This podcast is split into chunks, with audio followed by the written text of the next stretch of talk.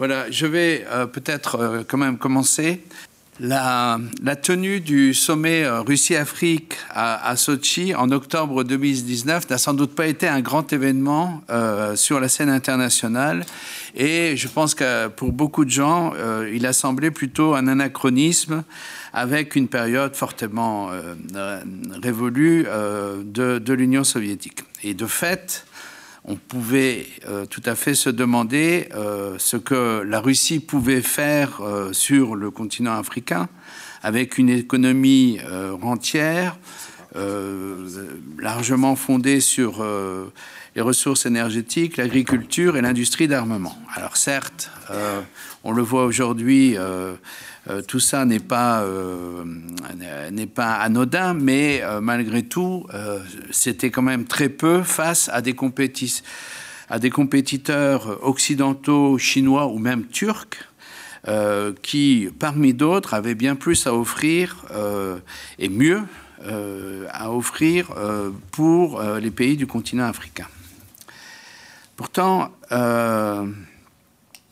ce qui s'est passé euh, depuis euh, octobre 2019 en Afrique et en Europe tend à montrer que l'anachronisme était plutôt euh, du côté des experts que du gouvernement russe.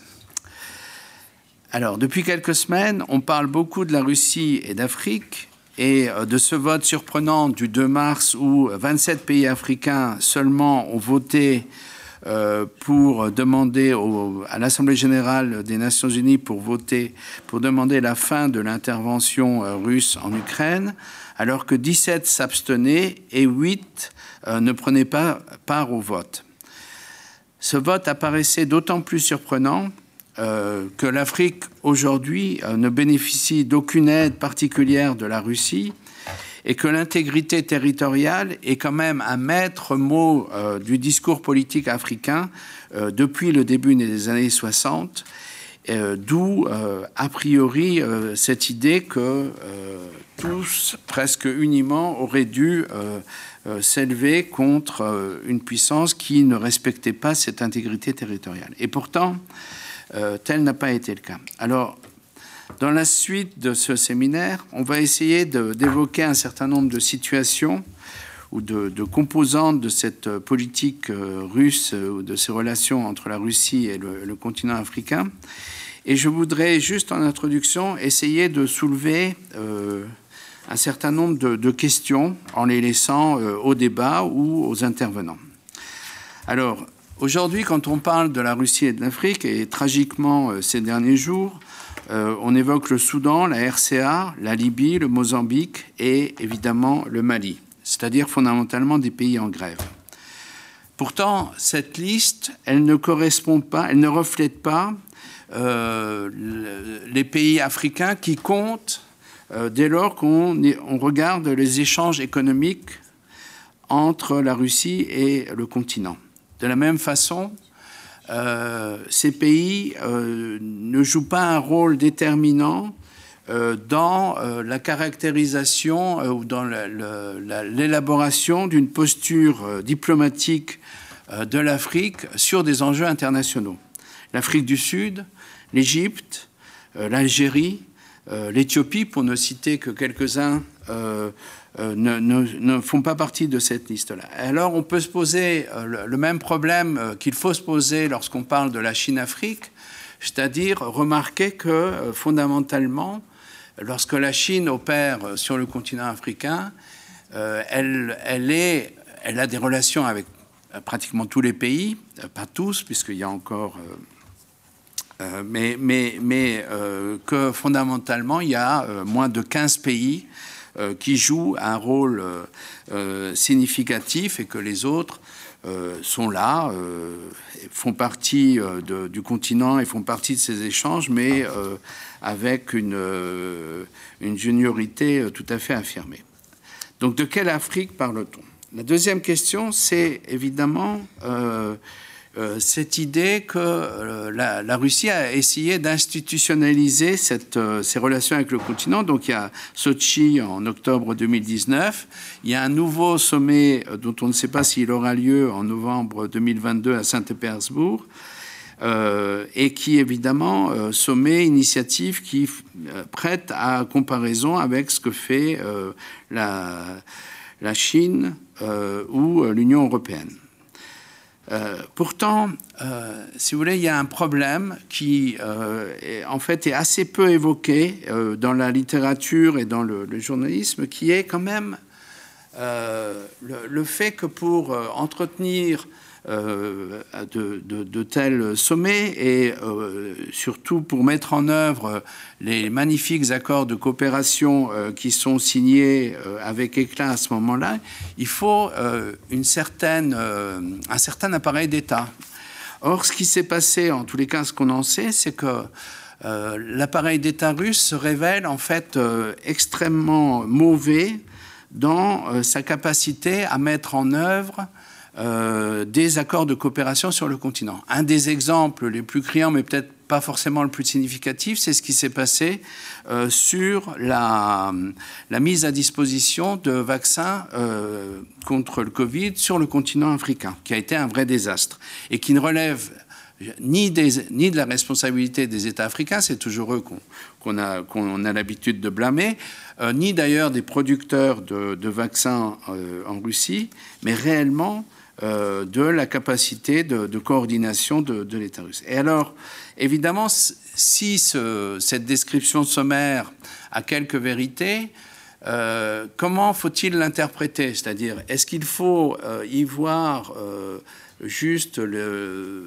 le, bégaiement initial d'une coopération, ou est-ce qu'au contraire, il faut penser que les dirigeants russes, conscients euh, finalement de, des dysfonctionnements de, leur appareil d'État face à des procédures normales sur une coopération euh, normale, euh, se, sont, se sont mis en tête ou ont accepté de mettre en place une autre, un autre type de stratégie d'influence sur le continent, qui est celle longuement décrite aujourd'hui dans les articles de la presse internationale. Et donc, est-ce que cette stratégie euh, apparaît comme un palliatif face à une faiblesse ou est-ce qu'au contraire, elle est euh, considérée comme un, vecteur, euh, disons, d'efficacité, un moyen efficace pour construire une, une influence sur le continent? Alors, l'Afrique, dans les relations internationales, en général, c'est très simple. D'ailleurs, les Français l'ont bien compris depuis longtemps. Euh, c'est aujourd'hui 54 votes et c'est euh, à l'Assemblée générale des Nations unies. C'est aussi un continent qui, euh, par rapport à d'autres, fait preuve d'une relative discipline de vote, ce qui n'est pas le moins intéressant.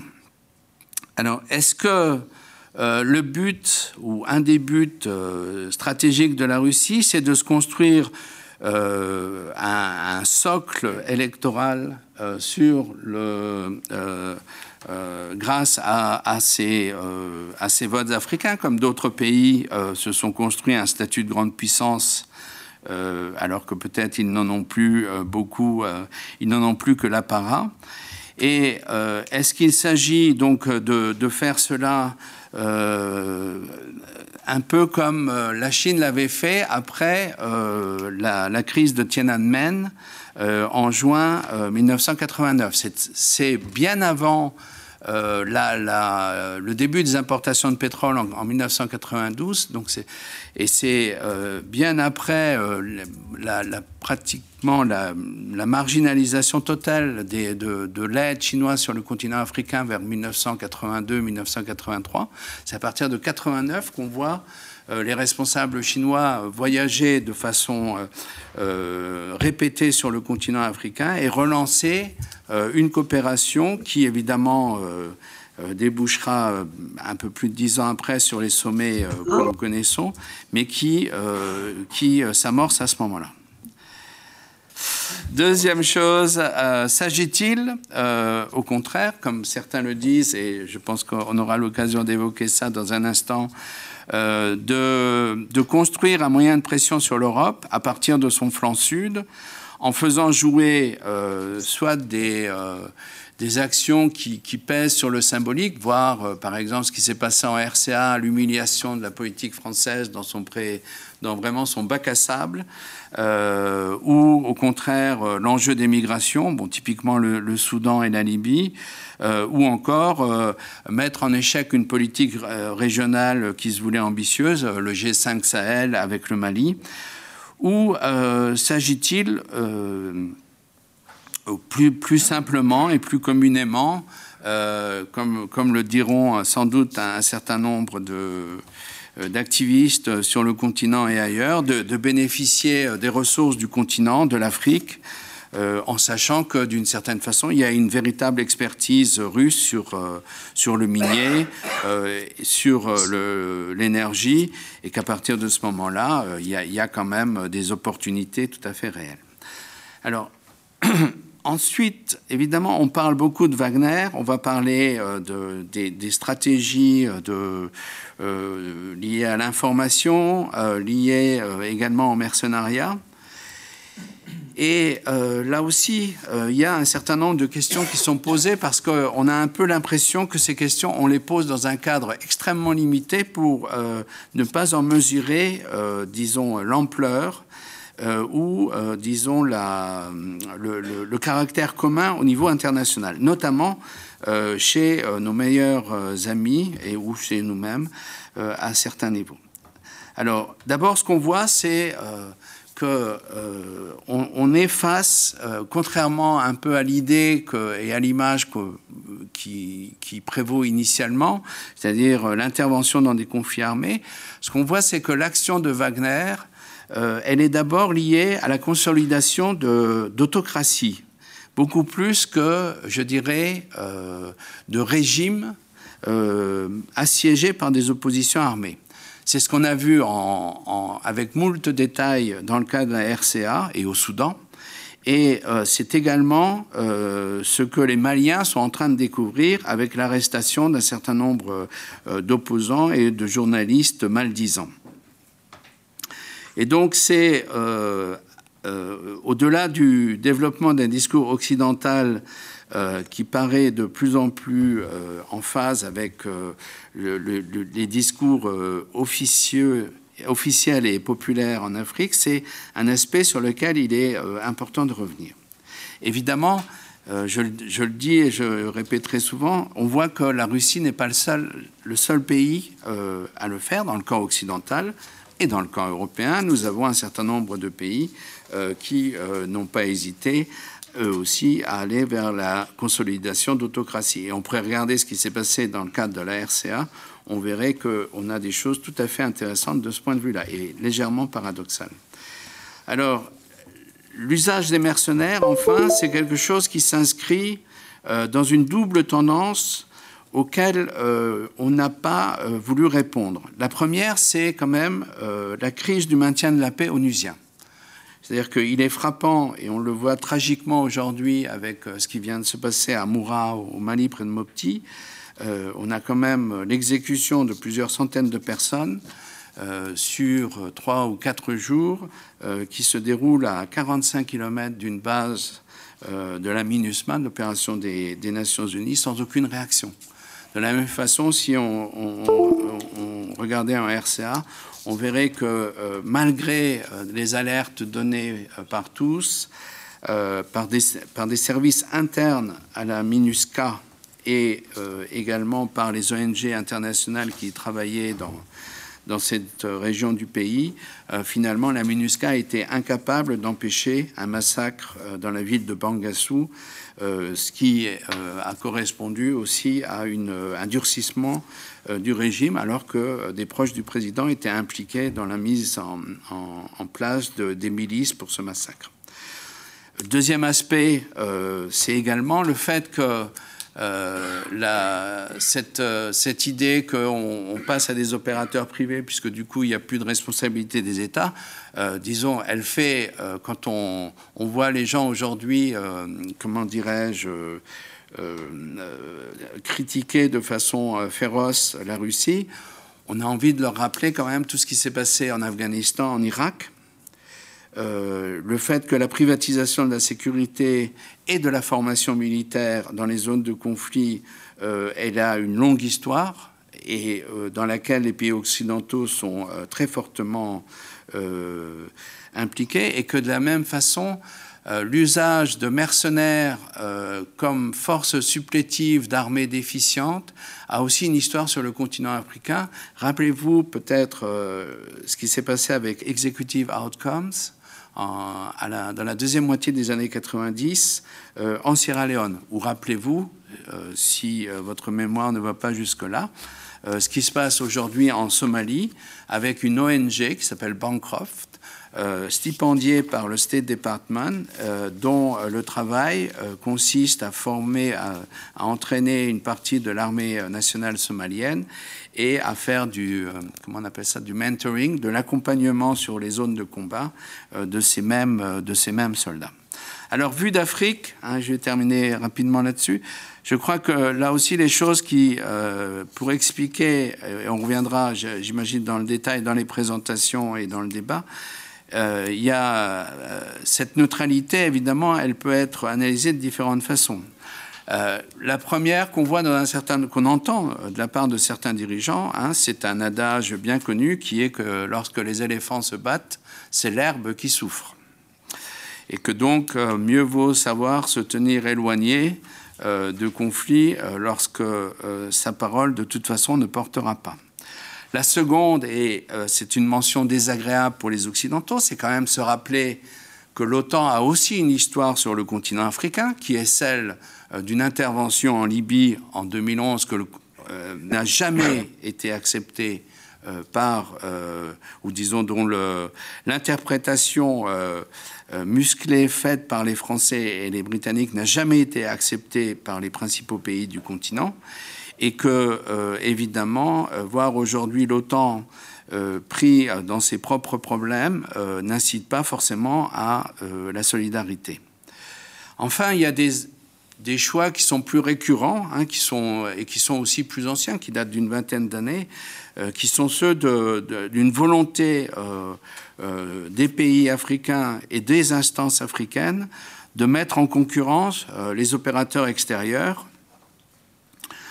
en sachant très bien que euh, euh, ces pays n'ont pas forcément une, palette d'actions qui est très grande, mais qu'ils peuvent offrir des, choses que d'autres offrent avec une, parcimonie beaucoup plus grande. Par exemple, on le voit sur la RCA et je pense sur le Mali également, une, certaine protection diplomatique dans la discussion de sanctions au Conseil de sécurité.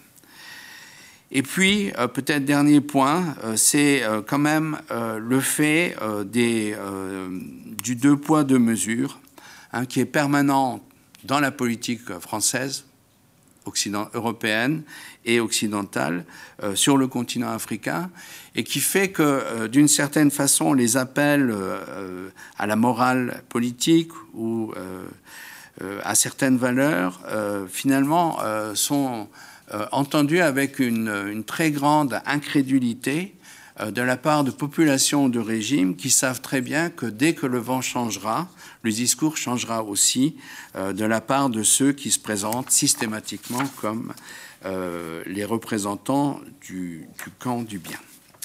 Merci pour maintenant aller plus profond dans le débat. Je vous propose trois interventions. La première sera celle de Jalel Archawi, qui est chercheur reconnu sur la Libye, qui va nous parler du cas libyen, qui est particulièrement intéressant et qui va montrer que euh, les, clivages très simples auxquels on nous habitue ne sont peut-être pas euh, les, plus, euh, les plus réels.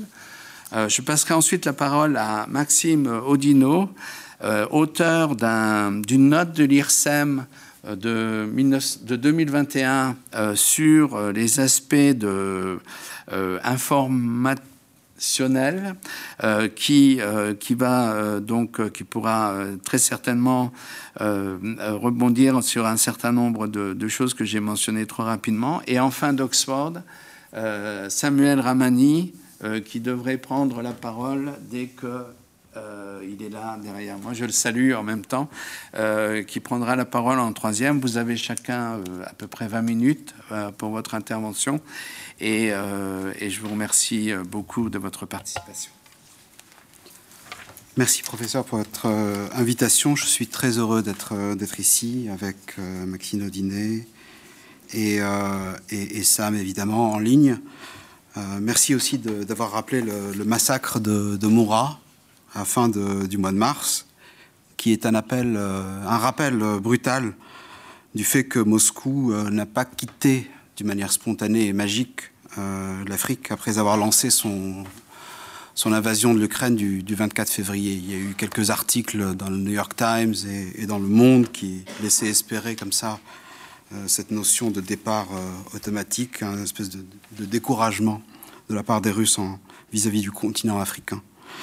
Il y a quand même une présence euh, clandestine dans six ou sept pays, en plus du Mali, qui vient d'être mentionné. toutes ces missions, au moment où je vous parle, sont encore en cours.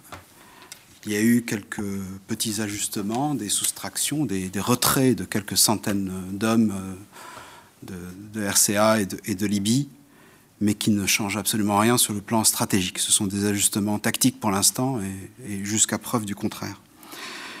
Euh, pour, le cadre général, le, caractère euh, redoutable des, sanctions économiques qui ont été passées par, par les États-Unis et les Européens depuis le 24 février euh, incite encore davantage les Russes à, s'accrocher aux, atouts qu'ils ont déjà implantés en, a, il y a besoin de se souvenir que tous ces atouts économiques et, géostratégiques, donc il ne s'agit pas forcément que de, mines d'or et de diamants, mais aussi de, bases aériennes, de pistes d'atterrissage, de, systèmes euh, euh, divers et variés, y compris des, avions dans le cas de la Libye, Euh, des, bases navales même.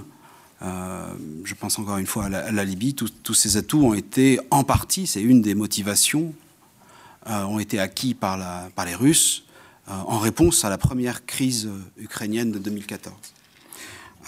ce qui a été mentionné tout à l'heure est tout à fait juste. Il y a, encore une fois, ce n'est qu'une facette de la motivation russe. il y a toujours ce souvenir, sur le plan de la géographie la plus rudimentaire, que la Libye est, un pays particulier en, Afrique, puisqu'il justement c'est c'est un pays très peu peuplé, très riche, et qui se situe euh, donc sur le, flanc sud de, l'OTAN. Le fait de, s'implanter en Égypte ou en Algérie pour des raisons démographiques est hors de question. En revanche, c'est assez agréable d'être présent dans un pays aussi peu peuplé, qui donne directement accès à, l'Afrique subsaharienne et qui, euh, et qui vous paie euh, dans le processus de votre présence. Euh, donc, euh, il faut quand même aussi euh, garder à l'esprit le caractère un petit peu incohérent des Américains, ceux qui sont censés être les grands contradicteurs, les grands ennemis de la Russie. je vous rappelle que jusqu'au février, jusqu'à février dernier, jusqu'au moment de l'éruption de, cette nouvelle crise ukrainienne, la politique américaine sur toute l'Afrique consistait euh, sur, cette problématique de la présence russe, consistait à condamner de manière euh, tout à fait rhétorique les activités russes euh, dans ces pays, tout en prenant assez rarement des actions concrètes, tangibles, capables de contraindre ou d'arrêter ou de contrecarrer d'une manière tout à fait observable l'expansion de cette, de cette influence de nature militaire des Russes. Euh, il y a eu des sanctions, mais on sait que dans le cadre d'opérations largement clandestines qui sont déjà préparées à, ce type de sanctions, ça n'a pas beaucoup d'effet. Et aussi, euh, je ne suis pas en train de, dire que c'est sans exception. Il y a eu une exception qui, encore une fois, est relative à la Libye. Euh, la première moitié de 2020 a assisté à une campagne euh, qui n'était pas simplement à l'encontre du maréchal Haftar, le maréchal Haftar étant un commandant militaire rebelle basé dans l'est de la Libye, qui à, ce moment-là était encore en train d'attaquer la capitale située à l'ouest.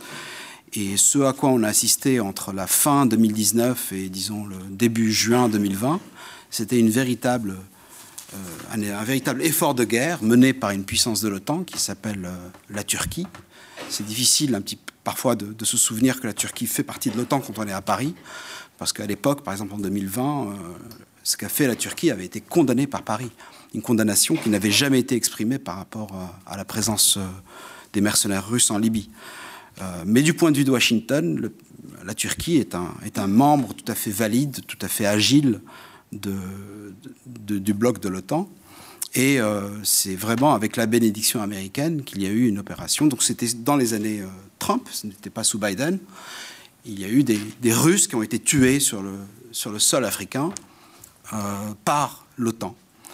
Et ça, c'est une, exception qu'il convient de garder à l'esprit parce qu'elle risque de revenir cette année, même si ce n'est pas très probable.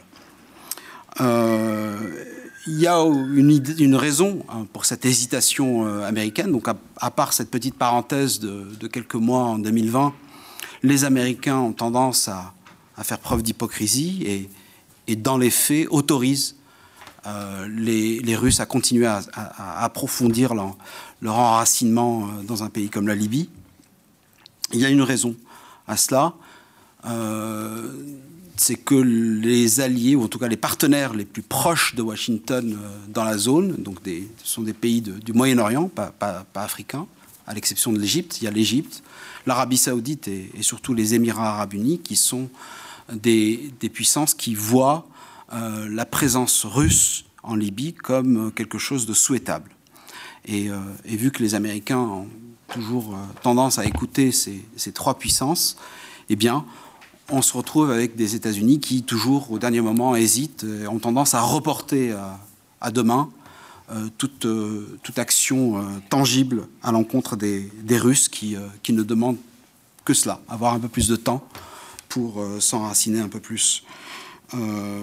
donc voilà, ça c'est un petit peu une façon pour moi d'attirer l'attention sur le fait que la Libye est un pays africain, mais c'est quand même un pays qui a de nombreuses particularités par exemple, on, parle de la, de la crise euh, alimentaire en ce moment.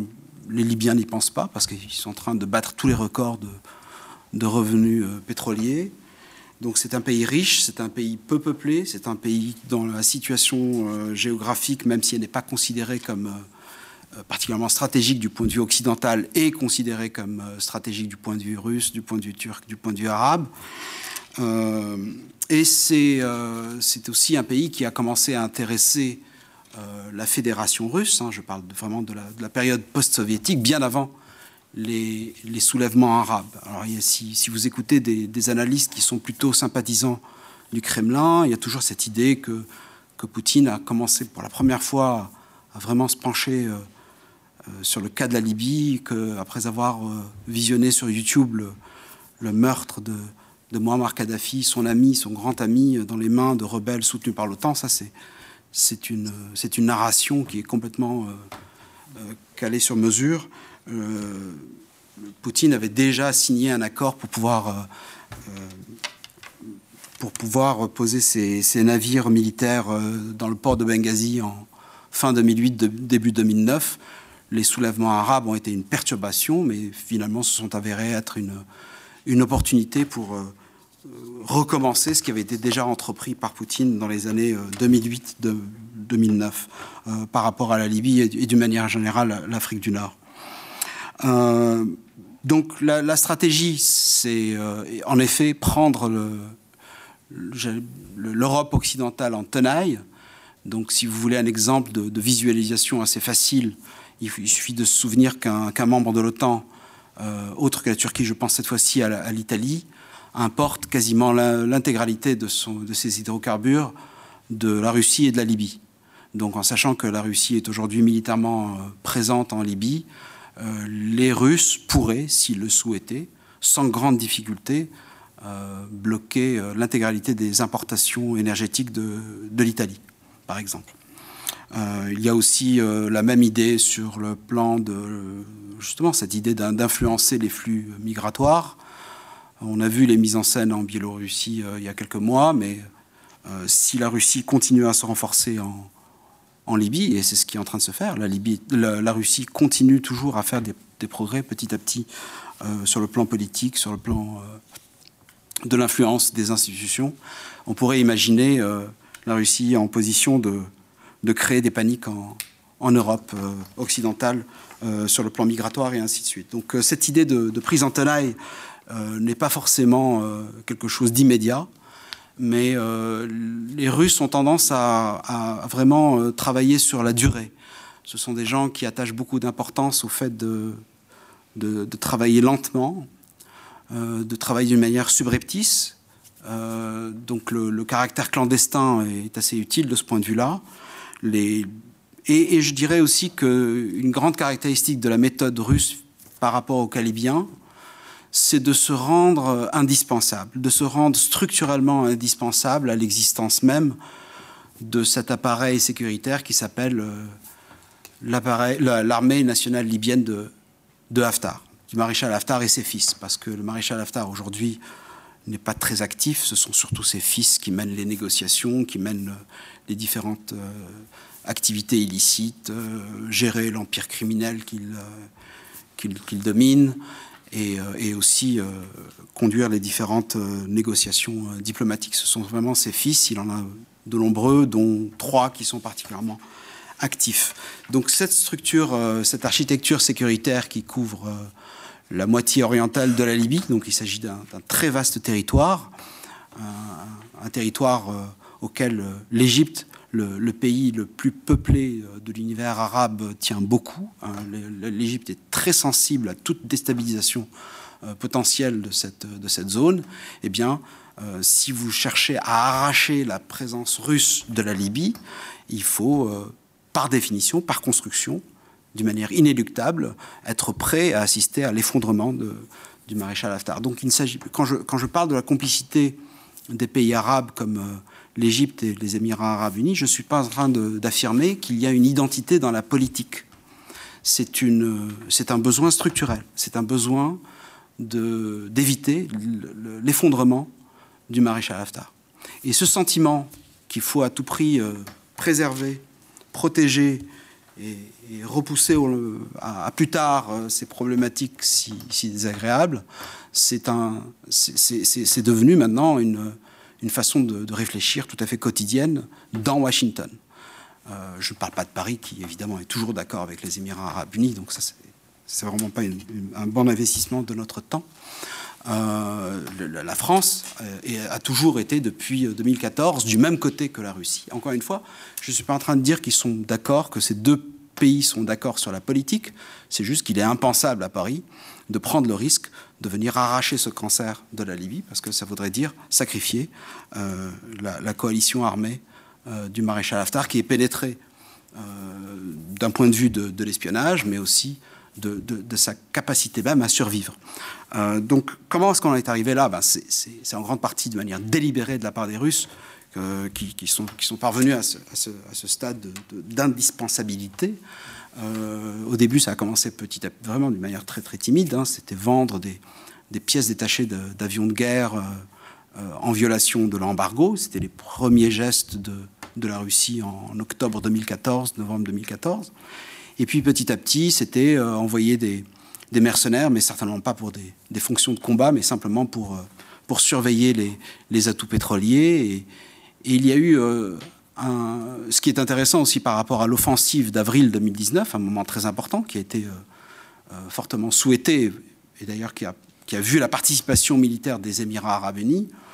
il n'y avait pas eu dans ce moment clé la participation très active des, mercenaires russes, parce que c'est quelque chose qui, était, pas, qui est trop irréaliste. C'était une guerre euh, qui n'allait pas finir. Prendre, pouvoir pénétrer Tripoli, chose que, que le maréchal Haftar n'a jamais réussi à faire, était déjà quelque chose de jugé, euh, qui était jugé comme étant euh, presque impossible. Et, quand bien même s'ils avaient s'ils étaient parvenus à entrer dans cette ville de, 1,2 million d'habitants, qu'est-ce qu'ils auraient fait? Faire la guerre d'une manière urbaine comme ça pendant des mois. Donc voilà, les, Russes sont là pour saisir les opportunités euh, qui leur permettent d'augmenter leur caractère euh, vital pour l'existence même de cette armée nationale libyenne du maréchal Haftar, qui n'est pas, je vous le rappelle, qui n'est pas l'armée la, régulière du, pays hein, de, Tripoli. C'est une, armée rebelle, euh, malgré son nom. Donc, ce qui est intéressant aussi par rapport à la Libye, c'est que ce n'est pas un pays en guerre. C'est un pays en crise, mais il n'y a pas eu d'échange de, feu particulièrement significatif depuis début juin 2020. Et une des raisons pour lesquelles ce calme a été préservé, c'est parce qu'il y a eu une décision tacite, mais délibérée, qui a été prise par deux pays qui ne sont ni africains ni arabes, qui sont eurasiens, donc la Turquie et la Russie, justement.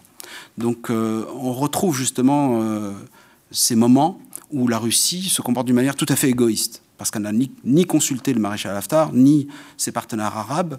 Elle a jugé que euh, un calme dans un pays aussi riche que la Libye était plus utile pour elle. Et, comme la Turquie réfléchit de manière qui est assez similaire, effectivement, il y a eu cette, espèce d'entente expérimentale qui permet de voir un petit peu comment euh, Tripoli peut dépenser ses milliards dans des contrats des contrats d'énergie, des contrats d'armement et, euh, autres euh, contrats de reconstruction. La majorité des, contrats depuis 2020 sont allés vers la Turquie et l'Égypte et la Russie n'ont eu que quelques miettes. Donc c'est aussi une façon de se rappeler que ce calme ne va pas forcément durer d'une manière éternelle. L'entente entre la Turquie et la Russie pour l'instant tient, mais on pourrait tout à fait assister à, une espèce de dérapage, dérapage dû aux Libyens, parce que c'est quand même les Libyens qui décident. Euh, en ce moment, il y a quand même une, tension assez élevée entre deux premiers ministres. Euh, la Libye, euh, depuis, depuis le mois de février, a deux premiers ministres. Et on pourrait assister à une transition sans violence, en tout cas sans violence significative, mais on pourrait aussi assister à des erreurs. On pourrait voir le maréchal Haftar faire une erreur. On pourrait revoir des violences au sein de, Tripoli ou une attaque depuis l'extérieur de Tripoli, etc. Donc ça, c'est intéressant parce que ça, me permet de finir sur les deux scénarios que, j'aperçois concernant la, Libye. C'est que finalement, la crise ukrainienne aura changé, euh, aura apporté un changement, mais qui est, quand même relativement subtil. Euh, si euh, le camp du maréchal Haftar, qui, si justement cette transition dont je parle se fait sans violence, pourrait se retrouver renforcé, mieux assimilé dans les institutions centrales de, Tripoli, mieux payé, mieux accepté. C'est tout à fait possible.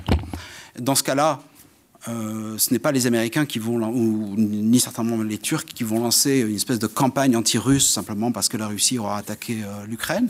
Et finalement, on finira l'année avec la même présence russe que maintenant, plus de 2000 mercenaires il y a une autre possibilité, c'est que justement cette transition, soit ratée, euh, qu'elle dérape, comme je le disais, et auquel cas, là, on retrouverait l'incidence du nouveau contexte géopolitique, c'est-à-dire que, finalement, si euh, le maréchal Haftar fait par exemple un blocus pétrolier dans le contexte actuel, ou s'il s'amuse à attaquer Tripoli ou, ou, une autre ville importante, eh bien, euh, il y aura un raisonnement au niveau de l'OTAN Là encore une fois, je n'inclus pas la France. Euh, mais au niveau de la Turquie, de la Grande-Bretagne, de l'Italie et surtout des États-Unis, qui diraient ben, finalement c'est une opportunité de nettoyer la Libye. Mais ce n'est pas le scénario le plus probable. Le scénario le plus probable, c'est qu'on finisse l'année avec, grosso modo, la même euh, présence russe que maintenant et une, acceptabilité, ou en tout cas une, acceptation de son existence sur le plan financier, sur le plan économique, sur le plan institutionnel, qui est encore plus important à la limite euh, que maintenant. Donc, euh, ma conclusion, c'est que la politique africaine, en tout cas à travers le prisme libyen, de la Russie, continue sans être complètement dérangée ou perturbée par la crise ukrainienne. Merci.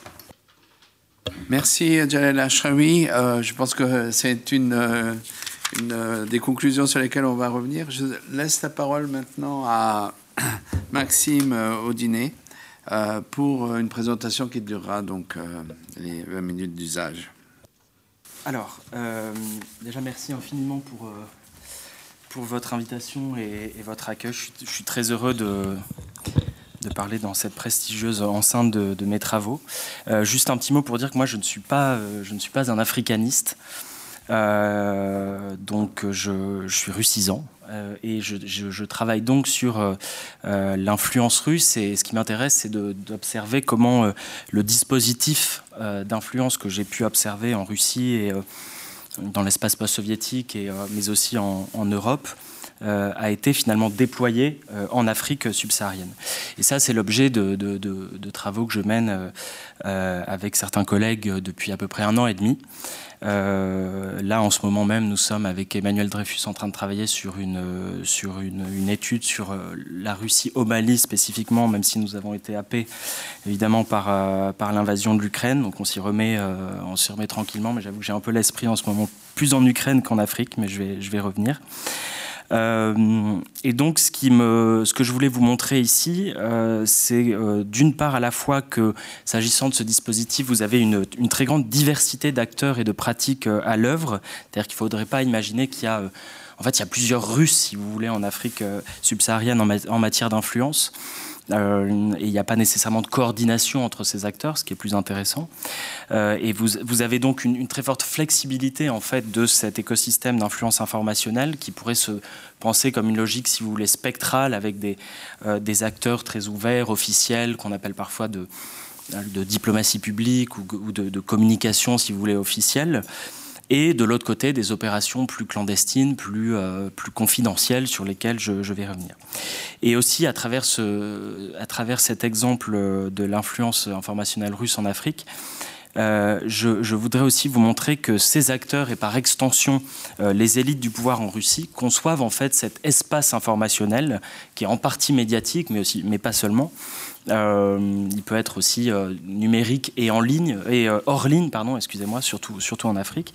Cet espace est conçu comme un, fondamentalement un espace de compétition, voire de conflictualité. Et cette dimension conflictuelle, elle est très perceptible en fait dans la manière dont euh, ces acteurs russes accompagnent en fait à différentes échelles, euh, à différentes échelles, pardon, le renforcement très net de cette présence russe euh, sur le continent depuis en fait 2017-2018, même s'il y a eu, on en a parlé, un, réengagement progressif de Moscou dès la fin des années 2000 et puis a fortiori depuis Sochi, et dont la dernière étape, on l'a dit, est l'arrivée du groupe Wagner depuis quelques, quelques mois maintenant au Mali, sur fond évidemment de profondes de remise en question de la présence militaire de la France au Sahel.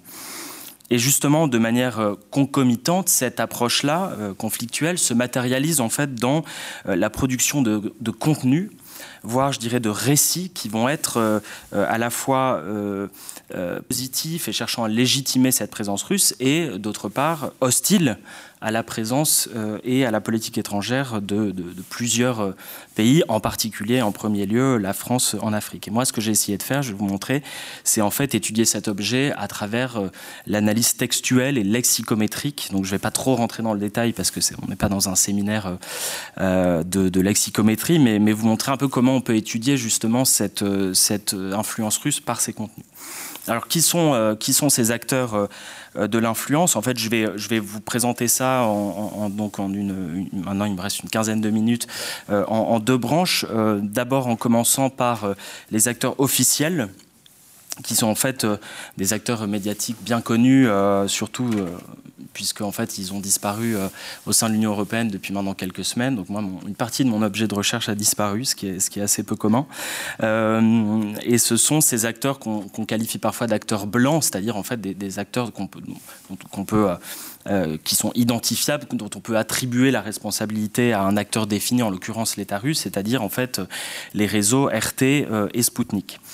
Euh, alors, juste pour euh, brièvement vous montrer, ce qui est intéressant, on peut voir ici avec euh, avec euh, en fait un, outil que j'utilise, c'est que vous avez en fait depuis depuis le début de l'année 2018 une, couverture assez. Alors là en gros c'est l'usage des mots Africa et African sur sur la chaîne anglophone de RT où on voit bien que depuis 2018 vous avez une une utilisation euh, assez stable de, ces mots-clés, on pourrait dire. Donc, c'est, évidemment, c'est une forme d'estimation, hein, c'est pas tout à fait, mais on observe depuis euh, l'automne 2021, euh, parallèlement euh, sans doute à plusieurs événements, mais euh, disons que la, question des négociations de la, de la junte malienne avec le groupe Wagner en fait partie notamment. Vous avez une une, très forte hausse en fait de la couverture sur euh, sur les, événements africains qu'on observe avec une redescente d'ailleurs depuis de ces dernières semaines parallèlement à la, guerre en Ukraine. Euh, la présence de ces médias, je tiens à dire quand même qu'elle est encore très limitée Euh, elle était en tout cas assez limitée ces, derniers, euh, ces, dernières années euh, en Afrique subsaharienne. Là, vous avez des estimations de Spoutnik, du site de Spoutnik. On voit bien que la France dominait largement. Donc ça, c'est pour novembre 2020, janvier 2021. Donc ça, commence un petit peu à dater. Mais ce qui est là, c'est pour RT, donc avec une, proportion encore, encore moindre. Mais ce qui est assez intéressant, c'est que depuis le mois de novembre, on observe euh, un pays qui ressort. Alors, je, précise quand même que l'outil que j'utilise ne, mesure pas tous les pays africains pour un certain nombre de, raisons d'accès aux, espaces numériques de ces pays. Mais on voit quand même une, euh, depuis quatre mois euh, que le Burkina Faso ressort dans les pays de provenance du trafic web de, du site de Sputnik France. et je regardais, j'ai pas eu le temps de vous le mettre là, mais j'ai regardé juste avant de venir depuis la, disparition de, RT Sputnik en Europe voit que, évidemment, on a une très forte chute d'audience de ces médias russes puisque le, marché européen leur est, euh, leur est interdit.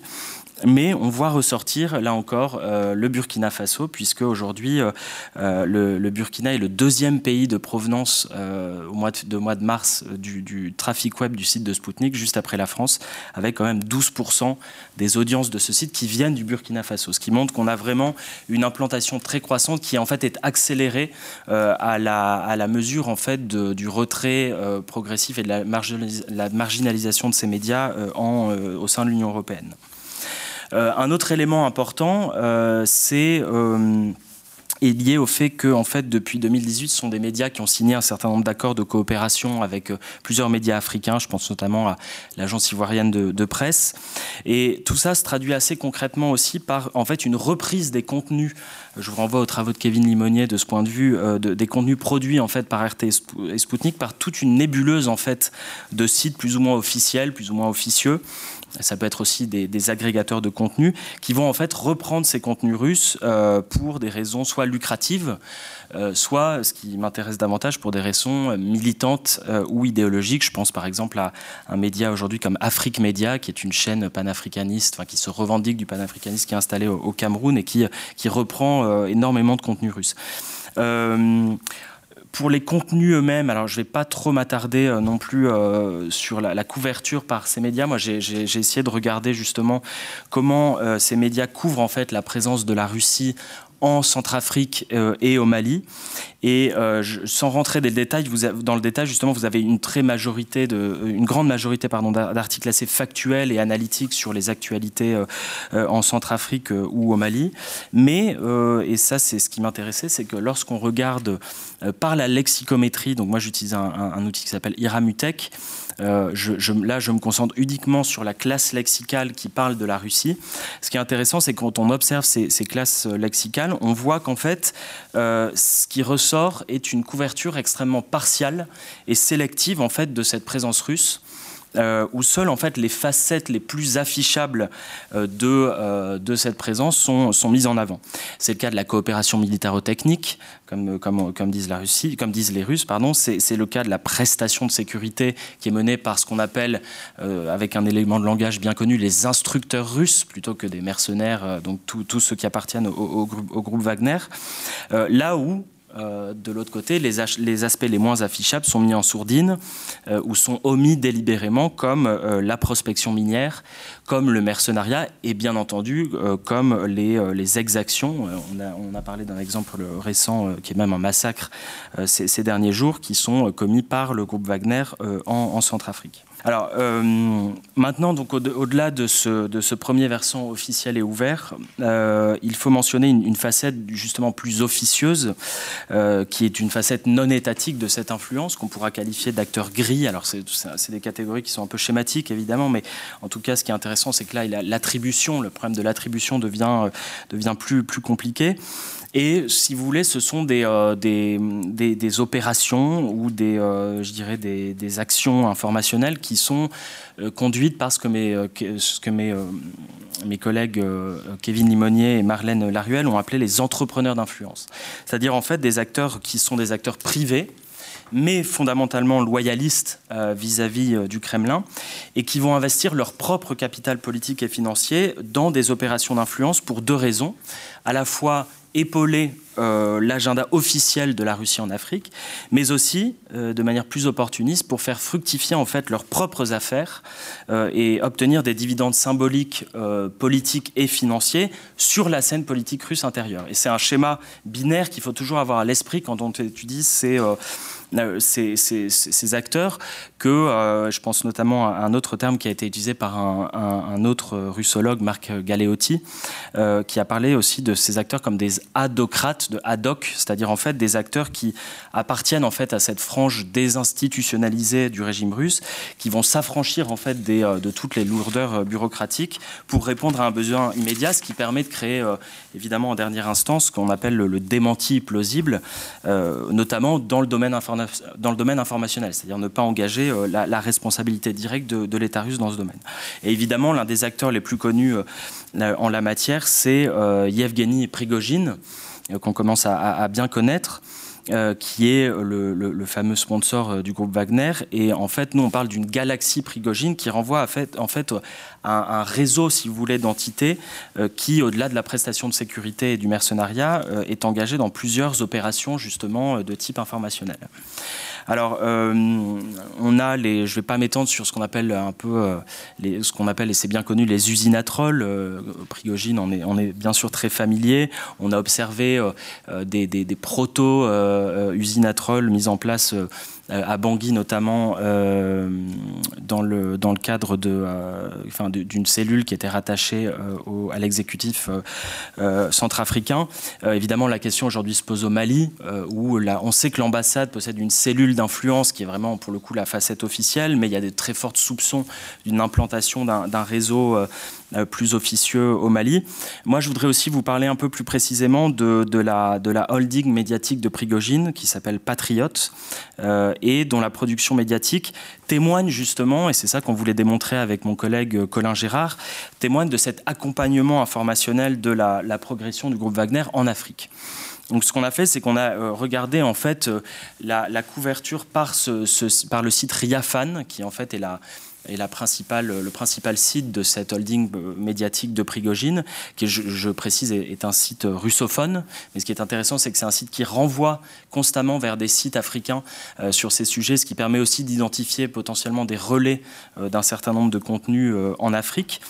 Et ce qu'on a observé, c'est qu'en fait, on a comparé quatre pays euh, d'implantation plus ou moins égale en fait de Wagner, sachant que le Burkina Faso c'était plutôt euh, l'idée d'une projection future euh, éventuelle, ce qui semble d'ailleurs plutôt moins se dessiner aujourd'hui, mais de Wagner. Donc on a comparé la RCA qui témoigne d'une implantation pérenne et, et, surtout, enfin pérenne et du groupe Wagner. Le Mozambique, où vous avez une, implantation qui a été extrêmement courte euh, en 2019. Le Mali, qui est une implantation récente. Et en fait, on voit qu'à chaque fois que le groupe Wagner arrive dans ces pays, cette machine médiatique se met en branle et vous avez toute une série de contenus qui vont être, euh, qui vont être produits par dizaines euh, chaque mois euh, et, aussi qui vont être stimulés à, la, à la faveur d'événements du type des élections présidentielles.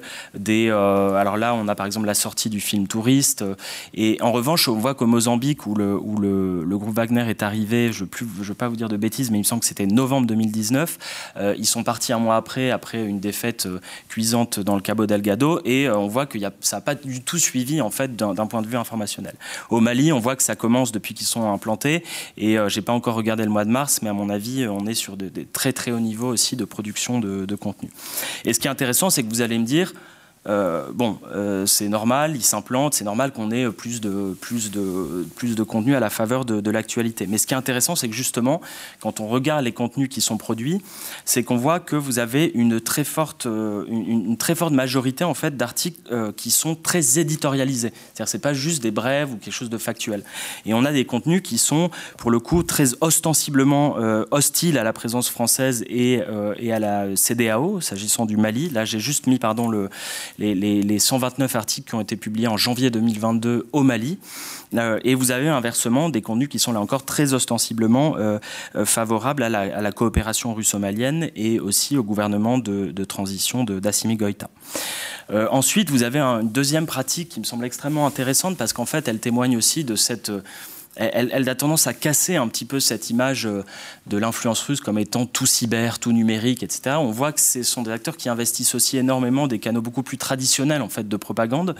Euh, je pense notamment, je vous ai donné deux exemples ici avec les premières images à toute l'exploitation de l'industrie cinématographique avec une, une une, pardon, excusez-moi, une, le mot m'échappe, mais une compagnie de production euh, cinématographique qui appartient euh, au réseau Prigogine euh, et qui, ce sont des films qui sont en fait créés pour glorifier tout simplement et héroïser le, la figure de l'instructeur russe et évidemment sans, sans, jamais explicitement mentionner qu'il s'agit du groupe Wagner avec là encore une, je vous invite à regarder le film Touriste si vous l'avez pas fait, c'est pas un chef-d'œuvre mais c'est extrêmement intéressant pour voir justement comment cette, cette, ce dispositif d'influence justement couvre cette présence russe euh, et, affiche en fait euh, le les mercenaires de Wagner sous un angle extrêmement euh, sélectif. et en fait, on peut dire que cette production, elle a, deux, objectifs. Le premier, c'est évidemment de légitimer cette présence auprès des populations. le film Touriste a par exemple été projeté plusieurs fois dans un cinéma à Bangui, mais aussi en province.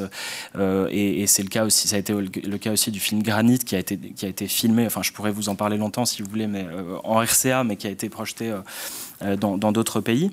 Euh, et aussi, bien entendu, un deuxième objectif qui est fondamental pour Wagner, c'est de recruter euh, en fait de nouveaux combattants et c'est pour ça que ce sont des films qui sont aussi extrêmement montrés en Russie à la télé russe et y compris on sait qu'il y a eu des projections au sein, de, voilà, au sein de, plusieurs cercles paramilitaires en Russie pour, pour recruter en fait de nouveaux, de nouveaux mercenaires. Euh, à, tout à droite, je vous ai mis euh, aussi euh, une image qui m'a semblé intéressante parce qu'elle a été, elle a été, elle a été partagée sur le compte de la de la compagnie Concorde, qui est la compagnie de Prigogine en Russie, sur le compte Frontactier. Et en fait, c'est une, une, image qui qui évidemment donc qui assimile en fait Assimi Goïta à, à, Che Guevara. Et, en fait, ce qui est intéressant, c'est que Prigogine lui-même a parlé de, de, Goïta comme étant le Che Guevara africain, ce qui en fait est une reprise du qualificatif qu'on utilisait à l'époque soviétique pour parler de Thomas Sankara. Donc ça, ça témoigne aussi d'un élément intéressant, il me semble, qui est cette réactualisation en fait de tout le discours soviétique sur l'assistance au mouvement de libération nationale et, et à la décolonisation, qui euh, évidemment est réinvesti et réactualisé euh, euh, à l'époque contemporaine. Je ne sais pas combien de temps il me reste, mais pour savoir si j'accélère. 1 minute 25, d'accord. Alors, bah, donc du coup, je vais, je vais, j'irai pas forcément beaucoup plus loin. Euh, il y a un autre élément, je crois, qui est intéressant, c'est euh, une pratique en fait d'infiltration euh, des écosystèmes médiatiques locaux, par à la fois par la rétribution en fait de, journalistes, mais aussi par le financement de, de médias. En l'occurrence, ici, vous avez le cas d'une radio centrafricaine qui s'appelle Lengo Songo et qui, je rappelle d'ailleurs qu'en Centrafrique, le, système médiatique fonctionne en fait sur un système de mécénat étranger. Donc la Russie est évidemment pas le seul acteur à, financer des, médias. Mais là, euh, cette radio Lengo Songo, sur laquelle j'ai pas mal travaillé aussi, elle est parfois appelée la radio des Russes à Bangui. Et euh, ce qui est intéressant, c'est que là encore, elle est financée par, euh, la, par la compagnie Lobay Invest, qui est la compagnie d'extraction minière du réseau Prigogine en RCA.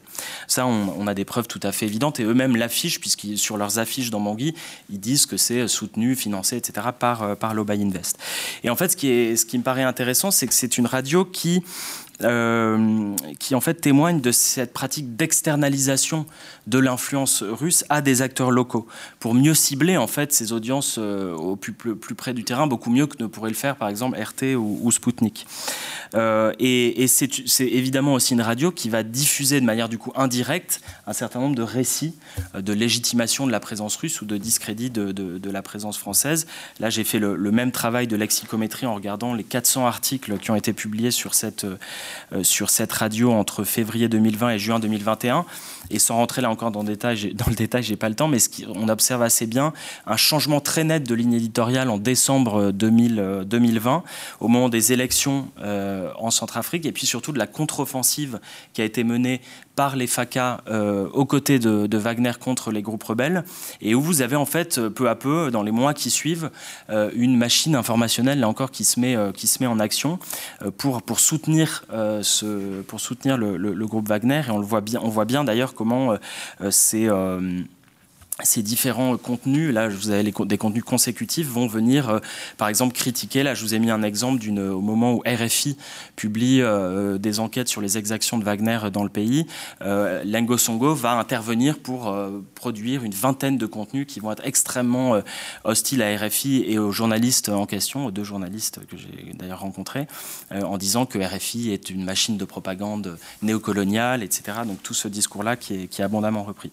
bon, je voulais vous parler aussi de, ces ONG euh, sous fausse bannière qui cooptent des, militants. C'est assez intéressant. C'est le cas par exemple avec euh, une figure comme Kemi Seba, euh, panafricaniste, enfin qui se réclame d'un panafricanisme. Je sais que c'est une notion compliquée, qui était d'ailleurs à Moscou ces dernières semaines en pleine invasion. Il a rencontré Mikhail Bogdanov, qui est l'artisan de la politique africaine de, la Russie. bon, j'y reviendrai si vous voulez dans les, questions, mais tout voilà ça pour dire que, si je peux dire juste une dernière petite phrase, c'est ce qui me paraît intéressant aussi, c'est qu'on observe de la part de ces acteurs une, une, une, capacité souvent très fructueuse à faire converger en fait un récit euh, russe celui en particulier du souverainisme, de, de, de, l'anti-interventionnisme occidental, avec euh, un récit local, c'est-à-dire qu'il faudrait, il faut absolument pas percevoir cette influence comme quelque chose de, dominant à dominer avec des Russes qui, influencent des Africains euh, qui n'auraient aucune. Euh, dans la part de, de, fin, la part de ces, certains acteurs militants africains, il y a une, il y a une très forte aussi opportunité justement à interagir avec ces acteurs russes. Je pense à toute une série de, militants panafricanistes au Mali en particulier. Le, je pense au groupe Yerewolo par exemple. Euh, et, ça, de ce point de vue, je crois qu'il faut aussi penser cette, cette capacité d'articulation entre, euh, entre un récit euh, russe et des récits africains, ce qu'on observe très bien de la part de ces acteurs. Je m'arrête ici. Vous n'avez pas parlé de la formation, parce qu'ils jouent un rôle extrêmement, en, Centrafrique, ils ont joué un rôle extrêmement important dans la formation de, de cadres centrafricains qui faisaient partie de la campagne du, du président. Oui, du mouvement Cœurs Unis. Oui, tout à fait. D'une certaine façon, sont les instruments pour tout à fait, médiatiser un peu ou euh, faire, euh, converger ces, deux types de discours. Absolument, et c'est extrêmement important. Merci. Désolé d'avoir été un peu long. On va passer à Samuel Ramani, donc, qui a passé sa thèse à Oxford sur euh, la politique étrangère russe, qui doit d'ailleurs avoir un ouvrage qui pourrait sortir, j'imagine basé sur sa thèse, euh, d'ici l'été euh, sur la, politique russe, euh, peut-être en Afrique. Je ne suis pas sûr que ce soit uniquement ça, puisque c'est plutôt le Moyen-Orient, sa spécialité. Mais Samuel, please, you can take the floor. It's yours for 20 minutes. Great. 20 minutes, thank you. Yeah. Well, thank you so much for the um, introduction and also for the um, great speeches so far. Um, I'm not fluent in French, so I've uh, missed some elements of it, but I've gotten the gist of what's been happening. And it's unfortunate that I was unable to make it here in person because I was uh, a bit ill recently, but hopefully we can do that at some point soon. Just to introduce everything, I do have a book on Russia's policy towards Africa coming out at the uh, end of June. It's called uh, Russian Africa Resurgent Great Power, Bellicose Pretender. I think the events of the past month by Vladimir Putin might have answered that question to be inclined towards Russia having a bit less influence than I would have accounted for. But it's a thorough study of Russia's involvement in Africa since 1991, and it uh, covers both the Maghreb and the uh, Sub-Saharan. So I would, it's coming out with Oxford University Press and Hearst. So I would uh, recommend you check that out. Hopefully, once that's done. And today, I want to kind of distill some of the conclusions and findings that I did in the year of research that led up to that uh, book's publication, as well as uh, discussing in particular, what I was tasked with was more to deal with the domestic dynamics of Russia's decision making inside Africa, in particular, the linkage between the formal and informal states inside Russia and how they shape policy towards the continent. And I figured that to get that conversation started, it might be useful to just kind of give a few broad points of how I see Russia's involvement in Africa. So there's a few tropes that seem to be circulating quite regularly in the Western media and also in some uh, policy and think tank analyses I think need to be debunked before we proceed. The first is that Russian policy in Africa is almost entirely opportunistic.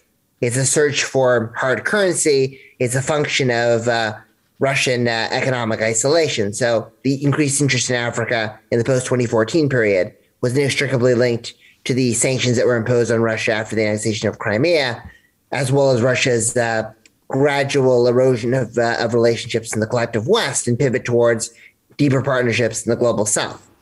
And taking on that narrative and building on that narrative, you would see the fact that the uh, a sizable chunk of African countries uh, either abstained, generally abstained from the UNGA resolution on Russia's invasion of Ukraine, and Vladimir Putin holding regular dialogues with African leaders, even in countries where Russia did not have much of an established presence, like Senegal, to countries where it has a deeper presence, like South Africa, where they asked for mediation, would suggest that isolation is the main driver of Russia's uh, pivot and movement towards Africa.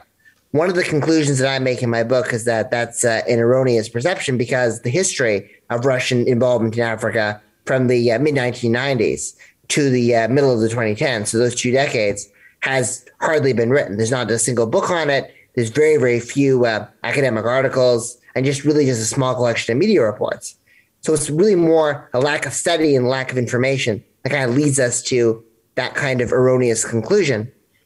And what I discovered was that the origins of the Russian policy towards Africa really developed during the mid and late 1990s. So, looking at some of the core tenets of Yevgeny Primakov's policy towards Africa, what you see is the uh, movement towards debt forgiveness, for example, as a driver of uh, partnerships uh, across the continent. What you see with regards to uh, Russia's uh, normative positions in Africa, which is opposing Western unilateralism, both in terms of sanctions and Western military interventions. We see that in the late 1990s developing with the decisions on whether to uh, sanction Omar al Bashir or and also the defense of the Sudanese government against uh, the Al Shifa attacks, the U.S. attacking uh, facilities in 1998, or in Zimbabwe when Robert Mugabe was under fire for his indigenization policies and the seizure of uh, property owned by white Zimbabweans, the Russians defended his regime against sanctions. So that normative dimension of non-interference in the internal affairs of states and that authoritarian solidarity dimension began even when Russia was not as consolidated an authoritarian state as it was today, when it was a hybrid regime in the late mid 1990s. Debt forgiveness as a driver and an entry point for bilateral partnerships, which is something that Putin touted so much at the Sochi summit in 2019, began then. We also began to see the reemergence of Russia as an arms vendor, particularly in countries where other countries, where Western nations would be a little bit uh, reluctant to sell to, like in, in the Ethiopian Eritrean War of 1998 to 2000. So my point is, is that we should look at Russia's involvement in Africa as something of an incremental rise that's expedited over the past several years, not this 20 years of forgetting about Africa and then, oh, looking at the past seven or eight years as like a, a dramatic Russian resurgence, which is the prevailing narrative in the United States and to some extent Britain, at least from my from my experience, has also one that uh, policymakers get wrong. So that's just something that I wanted to draw attention to that this is something that's been a while in the making, but it's just accelerated over the past several years.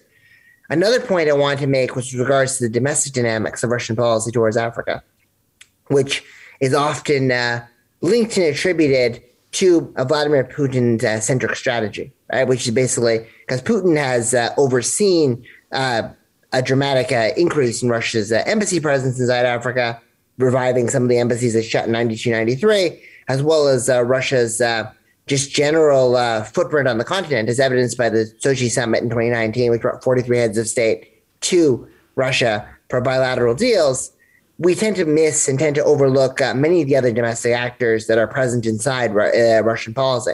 In fact, it almost seems as if there's a mosaic of interests, there's a clash of interests that Putin and the executive branch within the Kremlin is balancing.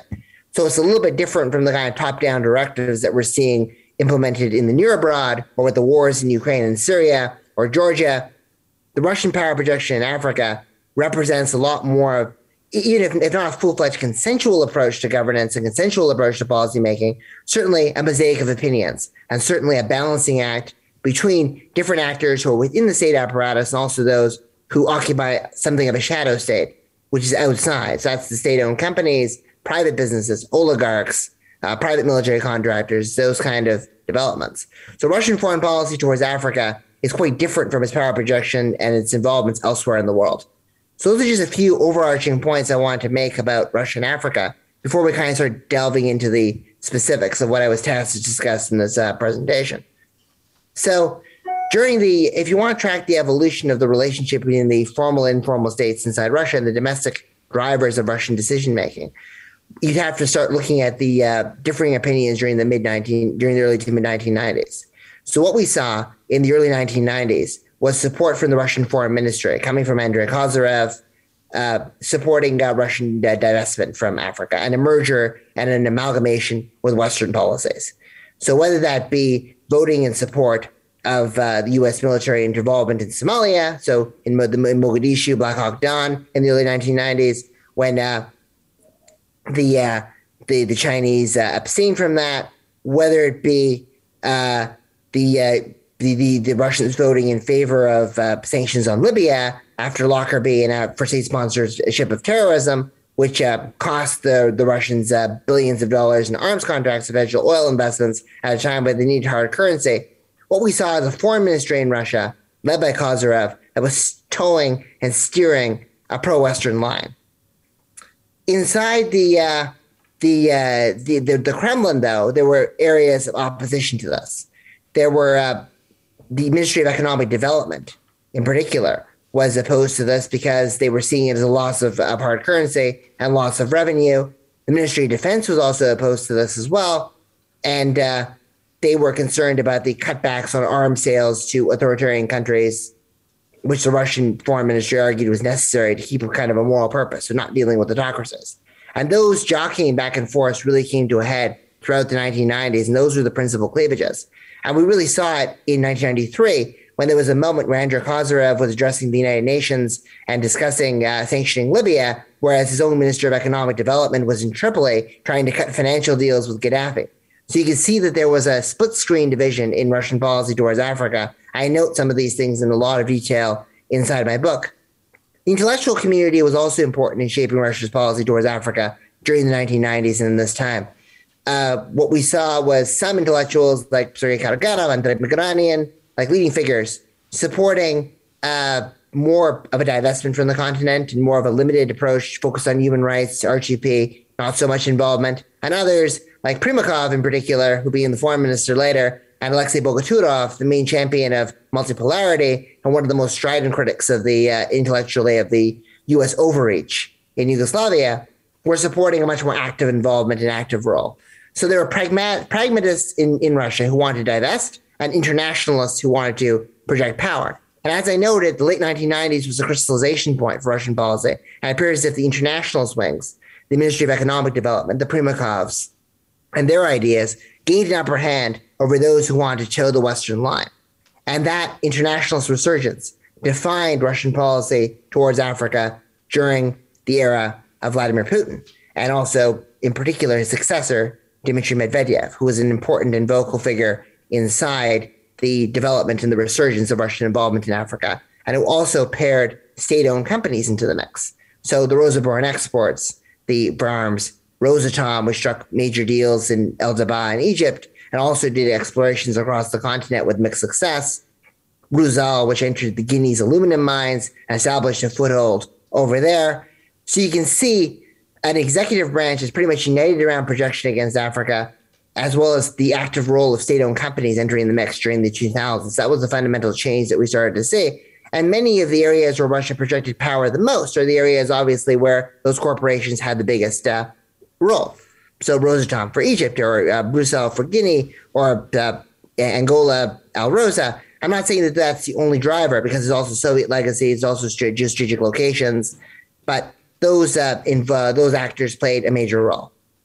Once you flash forward over the past decade, you start seeing a much more of an interesting delineation between the informal and informal states, which is one of the other questions that I was given for this uh, presentation, in particular with the rise and the development of the Wagner Group. So now there's not just private interests inside Russia projecting uh, influence on economic policy and using investments to steer uh, that focus on particular countries or decision making in one direction or another, but you now have an informal security policy.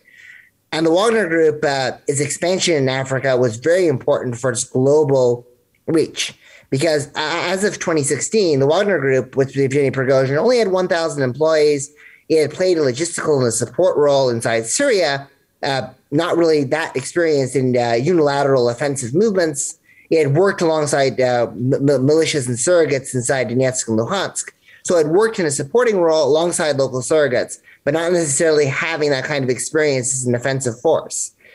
And inside, uh, as a result of the uh, the, the gradual uh, desire for Russia to project power in Africa without having the accountability of the state, and without having Putin putting his skin in the game and having his uh, neck on the line, we started seeing the Wagner Group's uh, role greatly expand from 2016 into 2017 with entry points into a variety of, of theaters. And the Wagner Group's linkage to the Russian state is a bit amorphous and it's a bit ambiguous because it doesn't really exist as a company that's registered. But we generally believe that the linkages stem through via the Russian Ministry of Defense, as well as the um, the uh, Intelligence Director at the GRU, given the fact that Dmitry Utkin, its founder, was a GRU member, and the Slavonic Corps militia was formed through that. Uh, Yevgeny Prigozhin's exact role has been debated. I mean, he's often described as the financier, but I'm much more compelled to support the take by Columbia University professor Kimberly Martin, which is that he is something of a middleman. He negotiates uh, uh, contracts, negotiates uh, revenues, revenue positive missions for Russia inside Africa and also solicits external financing in the case of the Emiratis inside Libya. So that's kind of how that relationship moves. The Wagner Group is not the only show in town when it comes to the informal state, when it comes to the security sphere. There's other apparatuses of that and other rival private military companies that have developed as well. Some of them that preceded Wagner in terms of influence, like Moron Security, which deals with maritime issues, the RSB Group, which dealt with demining, and uh, others which deal with more static guardianship of facilities, like Patriot and Schicht Steel, which have also operated inside the Syrian theater in the case of Shield. So those are some that exist. There's a lot of multiplicity and multipolarity, but the Wagner Group, because of Prigozhin's uh, close influence with Putin and just simply his global network, has become involved very powerfully over there. And that is steered and uh, spread and developed as the French have withdrawn, for example, from Central African Republic. Prigozhin has acted as a surrogate diplomat inside the Central African Opposition Alliance, participating directly inside negotiations. The informal state's role inside Russian policy is a bit controversial. I would say from my interviews, particularly on the Libya file, that some members of the Russian Ministry of Foreign Affairs at the time were cautious and concerned about the reputational damage that might be done with uh, these kind of uh, egregious uh, violations of civilian casualties, landmines, chemical weapons, allegedly that were that were done in Libya. Probably now, with the context of the war in Ukraine, those kind of issues aren't so significant. But that was a cleavage at the time that was relevant about the level of risk and the level of uh, delegation towards a private security company or an individual like Prigozhin, who really played by his own rules and didn't really seem to follow the norms and conventions of war. So that was one division. But in general, the existence of the informal state has been something that has been largely accepted by the Kremlin and companies, Prigozhin's own, like M Invest and Libe Invest, as well as state owned companies, have tended to rely on its guardianship and its security involvement that we've seen, even if its track record is quite patchy, because they failed in Libya, obviously. They failed in Mozambique. And now they're facing an uphill struggle in Mali, where they seem to be committing more um, human rights abuses than actually dealing any dealing with the, anything to do with the uh, counterterrorism situation. And the Europeans have withdrawn, so you're starting to see a lot of complications. So that's kind of how things work with regards to the formal and the informal state inside Russia and how that that balances.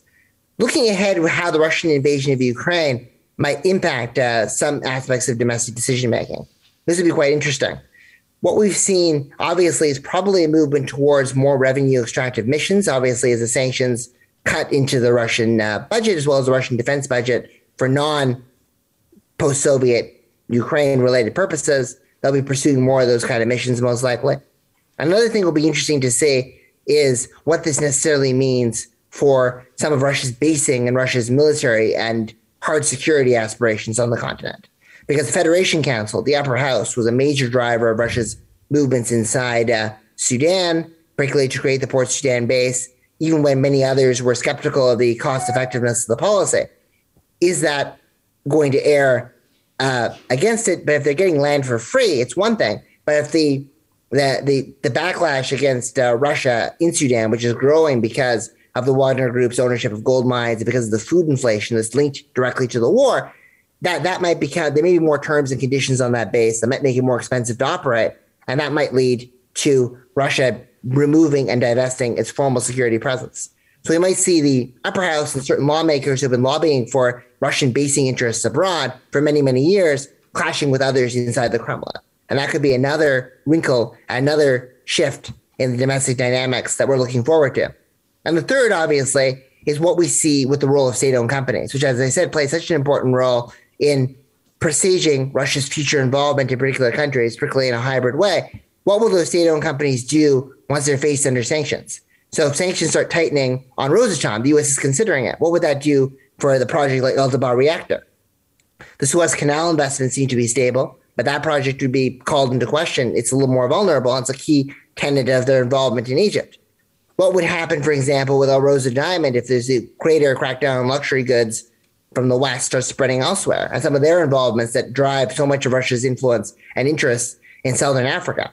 or platinum and Dar- which affects Darwindale and their projects in Zimbabwe. I mean, the role of state-owned companies may be diminishing, and there may be more of a movement towards empowering informal and extra-legal forms of economic extraction. So, which would benefit Prigozhin and the Wagner Group against state-owned companies. How would that kind of clash between the formal and the informal economy play out inside Russia? So those are some of the things. Just a quick recap. I mean, in the 1990s, there was a lot. There was basically a lot of multiplicity between na- internationalists and advocates of restraint, and the internationalists basically won out.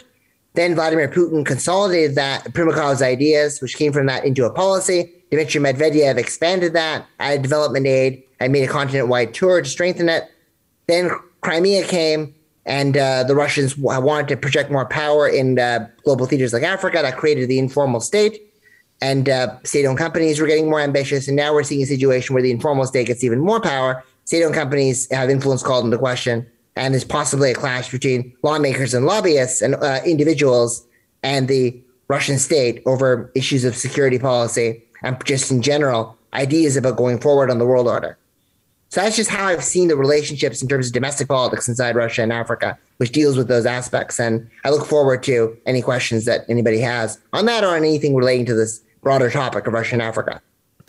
Thank you. Thank you so much, uh, Samuel. I think we will now uh, try to get some questions from the, from the audience. And, uh...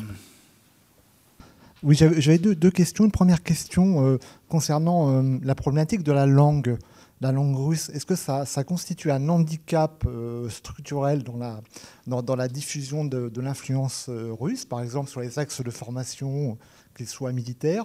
Est-ce que constate par exemple que des élites africaines deviennent, sont ou deviennent russophones?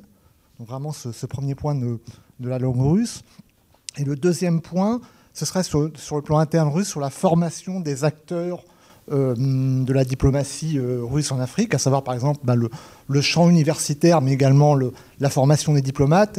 Est-ce qu'il y a pas une tradition africaniste dans, les, universités russes euh, Comment ça se passe au niveau de la, qui sont les diplomates qu'on envoie russes, qu'on envoie, qu'on envoie en Afrique, et quels sont leurs, mécanismes de formation? Est-ce que, par exemple, le, Syrie a, des liens, par exemple, avec, bah, avec des, acteurs universitaires russes spécialisés sur l'Afrique, par exemple Voilà, quoi. Euh, non, je, ne crois pas que nous ayons des liens euh, sur euh, des liens avec des institutions russes. Je le regrette d'ailleurs personnellement euh, parce que contrairement à, mais je vais lui poser la question en anglais, contrairement à ce que dit Samuel, j'ai quand même un peu l'impression que par exemple en RCA, euh, euh, les Russes ne savaient pas ce qu'ils faisaient. Hein, C'est-à-dire que nombreux je, de nombreux parlementaires centrafricains ont été invités en Russie euh, pour parler sur euh, la crise, euh, tout le mal que la France a fait à la RCA. Et la France a fait beaucoup de mal à la RCA, c'est vrai. Euh, et, en fait, les, parlementaires centrafricains, quand ils repassaient par, que, que j'ai revu à Paris ou à Bangui, euh, n'arrêtaient pas tous de dire, quel que soit leur euh, positionnement politique à l'intérieur du champ euh, centrafricain, n'arrêtaient pas de dire, ils n'ont rien compris, ils ne savent pas ce qu'ils font, ils ne savent pas où ils sont. Et il euh, y avait plutôt, bon, bah, il y a des gens qui nous tirent dessus, et donc on leur tire dessus. quoi. C'était une logique quand même, je dirais, extrêmement simple.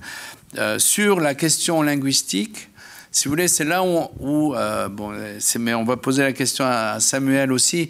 Euh, mais euh, c'est vrai que pour ce que je connais, c'est-à-dire pour la Centrafrique, c'est un énorme problème. Et on voit le comportement des, des, employés de Wagner euh, être euh, euh, relativement différent. C'est pas du tout homogène. Hein. L'idée un peu qu'on retrouve dans, les, dans pas mal d'articles de presse assez sensationnalistes, que en fait ce sont des tueurs assoiffés de sang, ça correspond pas à la réalité. C'est-à-dire qu'en Centrafrique, on a des endroits où Wagner est présent et où le comportement des mercenaires, puisque mercenaires ils sont, euh, est, euh, disons, tout à fait correct. Hein. En, tous les cas, dans la moyenne de ce qu'on a, euh, parce que la Centrafrique a connu beaucoup d'interventions militaires africaines ou autres, hein, ou françaises, et, de, ou onusiennes, et disons que c'est ni, ni mieux ni pire. Hein. Et puis on a des endroits où réellement euh, et c'est documenté euh, de, plus en plus souvent maintenant par les, Nations Unies qui sont un peu sous pression, on a des, on a des endroits où les comportements sont euh, d'une violence et d'une aberration extrêmement grande. Et, et, un des paramètres qui explique ça, il y a, il y a plusieurs paramètres, il y a évidemment d'où viennent les gens, hein, quel est leur passé. quand on a de vrais militaires qui sont devenus des mercenaires, ben, c'est un peu différent que lorsqu'on a des gens qui sont battus en Libye ou en Syrie, qui arrivent là qui connaissent rien sont évidemment extrêmement euh, racistes. Euh, par rapport aux Africains et, euh, et, les traitent comme des, comme des animaux. Hein. Et, mais, mais, la question de la langue est cruciale. Et, ils souffrent beaucoup, y compris d'ailleurs quand ils sont dans... même à l'intérieur de, de, la présidence de la République, hein, vous avez plusieurs Russes qui sont présents. Euh, bon, la question de la traduction est toujours euh, un, problème et fait que, euh, si vous voulez, on, ça donne du pouvoir à des gens qui ne devraient pas en avoir. Disons, on a un peu cette impression-là. Mais si vous n'avez rien à rajouter, je voudrais poser la question. Bah, moi, je veux bien dire. Pardon. alors, c'est une excellente question. Je, juste pour ajouter, ce que vient de, ajouter quelque chose à ce que vient de dire Roland Marshall. ce qui est intéressant, c'est qu'on voit quand même qu'il y a des euh, des relais euh, au sein des acteurs russes qui sont euh, parfaitement francophones. je pense en particulier à Dmitry City, qui le directeur de l'Obay Invest et qui est un, personnage essentiel en fait des liens entre Wagner et, les autorités centrafricaines à Bangui. il me semble que le, nouveau conseiller qui a remplacé Valéry Zakharov, qui s'appelle Vitaly Perfilev, lui, il est francophone aussi. Euh, et ce qui est intéressant aussi, c'est que vous avez euh, le, président Touadéra a signé il y a quelques mois un décret pour rendre le français obligatoire à l'université de Bangui. Alors en réalité, oui, le russe, pardon, excusez-moi. Euh, ce, qui, est là encore est une forme d'échange linguistique assez intéressant, mais on voit bien que en fait, euh, sur, sur cet échange-là qui permettrait, euh, en fait, l'idée d'améliorer évidemment une communication entre, entre ces, ces deux acteurs. en réalité, c'est quelque chose de très embryonnaire, mais on a vu un centre, un centre une maison russe de la culture s'ouvrir à Bangui il y a quelques mois. En réalité, ça appartient au réseau Prigogine, même s'ils reprennent toute la terminologie officielle en fait des instituts culturels russes à l'étranger. D'ailleurs, soit dit en passant, euh, ces acteurs-là ont été sollicités pour s'implanter euh, dans ces zones-là, notamment euh, en Centrafrique et au Mali, mais pour l'instant, ils refusent de le faire. c'est un réseau qui était très implanté à l'époque soviétique, dans ce qu'on appelait les maisons, les, sociétés, enfin les sociétés d'amitié qui étaient très implantées en Afrique. Ce réseau a, énormément été réduit. Et juste pour répondre sur la tradition africaniste en Russie, alors il y a l'Institut des études africaines de l'Académie des sciences, qui est une, institution vraiment prestigieuse et qui, euh, continue. Euh, enfin, moi, je me souviens qu'on avait invité à l'époque certains chercheurs africanistes russes qui étaient assez euh, qui était euh, tout à fait euh, compétent. dire aussi que vous avez évidemment toute une tradition d'études des étudiants africains en Russie via la fameuse Université de l'amitié des peuples de Patrice Lumumba, qui existe toujours et qui accueille, on estime qu'aujourd'hui on a entre, enfin les derniers chiffres que j'ai, je crois que c'est 2017, c'était entre 7 et 8 000 étudiants africains par, par an qui venaient, qui venaient à Moscou, enfin en Russie d'ailleurs, parce que c'est pas que à Moscou. Et d'ailleurs, euh, l'actuel euh, Premier ministre malien, Shogal Maïga, a étudié en Russie. C'est le cas aussi de Sadio Kamara, le ministre de la Défense, qui, a, été, qui, est passé par la Russie. Shogal Maïga n'a pas étudié à, au Roudéen, enfin l'amitié des peuples, il a, il a étudié dans l'institut polytechnique ou de, un institut plus, plus technique en tout cas. et donc, donc voilà ce qu'on juste pour euh, préciser un tout petit peu, il y a cette tradition-là perdure, même si elle a été très très réduite par rapport à la période soviétique, mais elle peut connaître un nouvel élan euh, à la faveur de cette implantation-là. Pour l'instant, c'est assez mesuré, mais, euh, mais voilà. Samuel, do you hear me? I can hear you well. Yeah. Okay, Samuel, would you be? Um, uh, we, we, would be happy to hear your views on uh, how Russia. Uh, actually uh, kept or developed his own expertise on Africa over the last uh, 20 years or 30 years. As you said, that the, the policy towards Africa actually started much earlier than uh, what usually we believe. And, yeah. uh, and because, the, because the feeling here is that uh, this expertise is not that impressive. Uh, but, uh, but certainly uh, very few texts are actually translated into English or other Western languages. So please, your views. Great, that's a very interesting question. Yeah, so it seems as if the uh, expertise on Africa was often a holdover from uh, Soviet era figures who basically kind of carried it forward. So I'm talking about people like Alexei Vasilyev, who was like the head of the uh, Institute of African Studies, which is associated with the Russian Academy of Sciences. He has experience, obviously, as a journalist, uh, and then uh, as a then working in a variety of academic capacities, government capacities as well, because journalist interpreter was kind of uh, like a pseudonym for many things back in the day. In first of all, the Middle East and the Gulf, and then also with experience in, in Africa. And he became an important advisor to the uh, Russian policy in Africa under uh, Vladimir Putin's leadership, particularly in his first two terms. So he's one figure who has a carryover from Soviet era expertise. Another figure who's also carryover from that period was uh, Vladimir Shubin, who's an expert from the Institute of African Studies. He has a particular research area and focus on South Africa. Due to his, uh, uh, he talks about his personal friendship with Nelson Mandela and other members of the African National Congress. He was a member of the Federation Council inside uh, Russia, which is what I was saying, the upper house, right, which is important in shaping security policy and also shaping the broader commitment to the continent during the early 2000s. And over there, he kind of uh, held liaisons with external powers, like uh, like France in particular, about uh, facilitating uh, a greater Russian involvement. Because at the time, there he, he, claims at least this is what his argument was that the French and some Europeans wanted uh, more powers involved to kind of combat Western hegemony around the world, and they actually saw Russia as not necessarily a threat. So Russian involvement was good. So he claims that he was kind of acting as an interlocutor with the West in Africa, as well as contributing his expertise.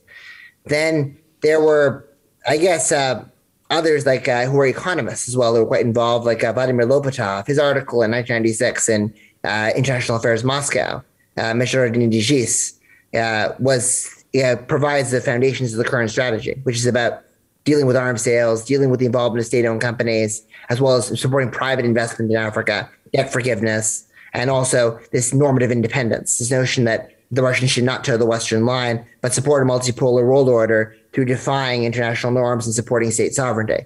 So that's that that, that kind of came from there. And those are some of the old holdover figures who influence policy from an ideational perspective, along with the usual suspects, the Primakovs, the uh, the, the Migranians, the Karaganovs, who influenced Russian policy in a broader macro level. That's where the expertise really lay. I would agree with you, though, that in the post-Soviet generation, the uh, actual level of expertise on Russia, on Africa inside Russia, is quite limited. I mean, we're seeing it uh, starting to emerge mainly through the context of McGemo, but uh, over there, there are sporadic country specialists, and uh, it's not really as anywhere near as well developed in terms of their Orientalist community, as they call it, in, in the Middle East. The Institute of African Studies itself has uh, been largely defunded in recent years, and I've been to the offices, and it's not nowhere near at the level of the Institute of Oriental Studies or other areas that focus on the MENA region. So I think that they generationally there has been a divestment in expertise from Africa, and a lot of the ideas that Russia is still relying on are perhaps dated perspectives that are still relying on uh, old Soviet era hands, as well as the uh, role and influence of on the ground uh, figures like Prigozhin, Shug- Maxim Shugale, like pseudo intellectual academics like that who kind of go and act as election observers in, in various countries, or state owned companies who obviously are more lobbyists than actual experts and they influence policy accordingly. So I would agree that Soviet era expertise is important in shaping the current policies today, and those intellectual inspirations are worth noting. But since the 90, late 1990s, we've seen an increase in Russian ambition, but ironically, a decrease in Russian expertise and uh, investigative knowledge on the continent, and that could limit their policy down the road. Thank you. Uh, no. Je peux en poser une puisque j'ai le micro. J'en ai deux. Euh, une pour euh, Jalel, peut-être sur euh, la situation interne en, en, Libye par rapport à, à, l'influence russe, euh, vu évidemment les rivalités territoriales, politiques euh, dans le, dans, le, pays. Je me demandais si dans les espaces qui ne sont pas sous la domination d'Haftar, il y avait un discours de résistance par rapport notamment à la, Russie, au soutien qu'il lui apportait ou pas. Comme je ne connais rien du tout au pays, je me, demandais si c'était un levier, disons, euh, qui peut être politiquement utile euh, localement. C'était une, une, question. Euh, Maxime, sur sur le Burkina Faso, j'étais intrigué par les chiffres que vous donniez, donc euh, ça m'aurait intéressé d'en savoir plus si vous avez d'autres éléments d'information. Je n'ai pas tout compris techniquement là, sur les questions des, du transit de, flux, ça, juste peut-être un, un, point technique là-dessus. Et puis, bon, peut-être aussi la, si vous avez des explications sur cette euh, influence assez forte au, au Burkina Faso ou via le Burkina Faso. C'est ça que j'ai pas très bien euh, saisi. Et là, évidemment, ça renvoie à la discussion que vous aviez à l'instant sur, euh, voilà, sur l'histoire peut-être beaucoup plus longue hein, de la présence russe sur le continent, euh, le soutien aux anciens mouvements de libération, aux anciennes connexions et, politiques et, aussi au, au flux hein, d'étudiants, comme vous disiez, en, en Russie et, aux connexions peut-être plus, plus idéologiques. Je ne sais pas, c'est une question que j'avais. Euh, oui, pour le discours anti-russe dans les, zones non contrôlées par Haftar, c'est en fait une, très bonne question parce que justement, indépendamment de, l'Ukraine, indépendamment de toutes ces problématiques euh, internationales, il y a réellement en ce moment une, crise assez, complexe entre Libyens. Et euh, pour la résumer, il y a donc un Premier ministre tout à fait euh, pro-turc, proche des Turcs, qui est au pouvoir depuis 13 mois à peu près, qui est en train d'être challengé, c'est-à-dire qu'il est vraiment sous grande pression par un autre euh, euh, Premier ministre qui a réussi à se faire élire au niveau du Parlement. Ce ne sont pas de vraies élections, c'était un peu une mascarade, mais toujours est-il qu'il est un peu plus légitime, qui est de la même ville, c'est une ville révolutionnaire, et c'est aussi quelqu'un qui, a, qui était euh, ministre de l'Intérieur à Tripoli. C'est-à-dire qu'il a participé à l'effort de guerre contre Haftar et contre les Russes en 2019-2020. Et euh, ce monsieur, Fathi Bachara, euh, afin de devenir Premier ministre, a complètement changé de camp, quasiment. C'est-à-dire qu'il s'est jeté dans les bras de Haftar, il s'est jeté dans, dans, les bras de l'Égypte et des Émirats arabes unis, etc. Et donc on se retrouve dans une situation où finalement euh, la personne qui, euh, qui, voudrait devenir Premier ministre et qui risquerait d'entrer de, de, dans Tripoli dans les jours qui viennent, je pense que ça va se faire euh, ce mois-ci, hein, pendant le, ramadan, ça va être quelqu'un de, la ville de Misrata, une ville révolutionnaire, euh, techniquement pro-turc dans sa tradition, euh, techniquement anti-russe, et pourtant c'est quelqu'un qui est allié avec Haftar, ça veut dire qu'il est de facto du même côté que les Russes. C'est quelqu'un qui ne va pas parler des Russes s'il si parvient au pouvoir. C'est quelqu'un qui va avoir tendance à payer les factures de Wagner s'il parvient au pouvoir et ainsi de suite. Donc là, ce qui est intéressant, c'est que c'est très difficile d'être mobilisé dans ce genre de bras de fer. Parce que les deux premiers ministres se ressemblent beaucoup et on retrouve un peu l'utilité d'une mission clandestine. Euh, les Turcs, quand ils ont euh, inauguré leur base en, Libye, c'était vraiment au vu et au su de tous. C'est une, une, une, mission qui a certaines, facettes clandestines, mais c'est d'abord une, une, mission officielle, avec des documents, des votes au Parlement, et ainsi de suite. Et donc ça, c'est bien pendant une guerre, donc en 2019-2020, mais ça vieillit très mal et assez vite. Alors que le, le côté clandestin des Russes, là, il y a toujours un doute dans l'esprit des Libyens, parce que Là, pour dire que telle base est, contrôlée par les Russes, il faut vraiment le dire tous les jours. Il n'y a pas de, il n'y a pas de photos, il n'y a pas de... Voilà, c'est très difficile. Il faut faire ses propres cartes. Certains vont, vous croire, d'autres vont penser que vous faites de, la propagande américaine, etc. Donc là, là, il y a vraiment l'utilité. Et donc même dans l'esprit des, des Libyens, euh, à part ceux qui ont vraiment combattu les Russes, c'est-à-dire qu'ils ont perdu leur famille ou qu'ils ont reçu une balle de sniper dans le sud de Tripoli, à part ces gens-là qui finalement ne font pas partie de la vie politique, ce ne sont pas des gens très ambitieux en termes d'intrigue. Ils ont combattu quand la ville était en danger, ils se sont retirés depuis, ils se souviennent très bien de ce qui s'est passé, euh, ils ont une opinion très arrêtée, très claire, très limpide, mais c'est pas ça qui détermine les intrigues politiques qui sont en train de se jouer en ce moment. Donc là, on retrouve, je trouve, l'utilité d'avoir investi dans une, dimension complètement euh, clandestine. C'est-à-dire qu'il y a toujours un doute, y compris dans l'esprit des Libyens, à l'est et à l'ouest, et là, ça, ça joue bien. Donc il y a même, moi j'ai des confrères qui pensent que la Russie, a complètement échoué en Libye, alors que son influence ne fait que s'approfondir. Ils sont encore là, les Américains n'osent pas en parler, euh, et, voilà, ça continue à avancer. Et si Bachar parvient au pouvoir, je pense que ça va se faire, on aura un Premier ministre allié techniquement aux Russes. Et c'est impossible, sur le plan narratif, là, pour le coup, c'est quasiment impossible de se mobiliser. Thank you. D'ailleurs, j'ajoute euh, juste petit aparté que sur, euh, c'est intéressant de voir que sur les sites de, la holding de Prigogine, les contenus consacrés à la Libye, mais c'est hallucinant. Enfin, c'est des, euh, on a presque des dizaines d'articles par jour qui sont produits sur IAFAN s'agissant de la Libye, ce qui, ce qui est quelque chose que j'ai pas du tout exploré, mais je pense qu'il y aurait quelque chose à faire aussi sur cette, cet accompagnement s'agissant de la présence russe en Libye. pour, alors peut-être, je, je, suis passé un peu vite, je suis désolé parce qu'il j'avais peut-être un peu trop de choses à dire. Euh, sur le Burkina Faso, en fait, pour résumer, vous avez 12% aujourd'hui, pour au mois de mars, on observe qu'on a 12% des visites totales du site de Spoutnik France qui viennent du Burkina Faso. Euh, ces derniers mois, on était à quelque chose comme 3 ou 4% qui venaient aussi du Burkina, mais ce qui était déjà énorme. Et en fait, moi, pour observer les audiences de, ces sites-là depuis maintenant 7 ans, euh, c'est la première fois que je voyais un pays d'Afrique subsaharienne ressortir en fait dans les 5 premiers pays de provenance euh, des visites de ces sites-là. ce qui, je crois qu'il y a deux éléments. C'est que d'abord, effectivement, ça ça témoigne d'une forme de, Il récolte les fruits, si vous voulez, d'un investissement qui a été, euh, surtout euh, chez Spoutnik, beaucoup plus que chez RT, d'une volonté de s'implanter et de développer un réseau de correspondants euh, important en Afrique subsaharienne, avec tout simplement l'embauche de journalistes, soit d'ailleurs avec des, contrats durables, soit des piges, mais sur place, donc avec des gens qui vont beaucoup plus couvrir, et donc beaucoup plus, il y a beaucoup plus de contenus qui sont produits tout simplement sur ces pays-là.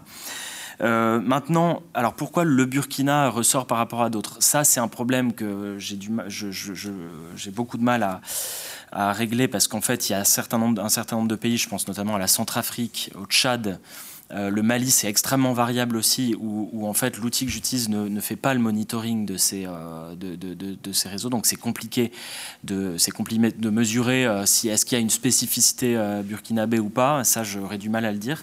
En tout cas, ça ressort clairement. Et j'ajoute aussi que parallèlement à l'interdiction de RFI et, et, France 24 au Mali, là ces derniers jours, ça va être intéressant de voir justement comment ces médias, les médias russes vont essayer de de tirer leur épingle du jeu euh, parallèlement à cette, euh, cette marginalisation de la présence médiatique française.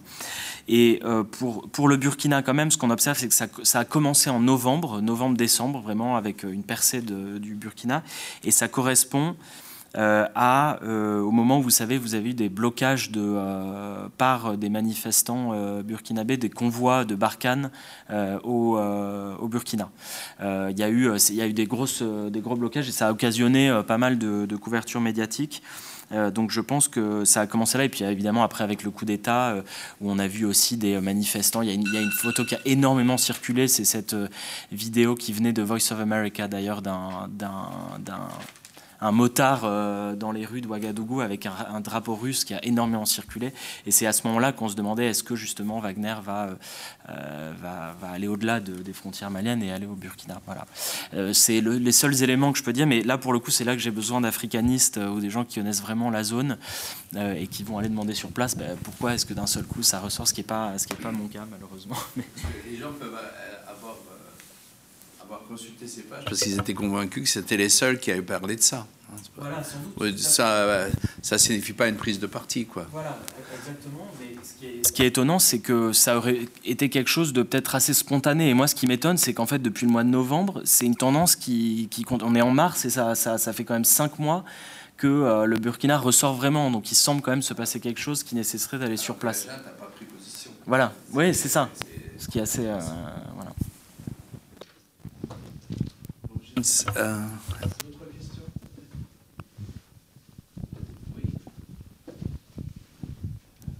Oui, j'avais une question par bon- bonsoir, pardon. J'avais une question par rapport à la Libye.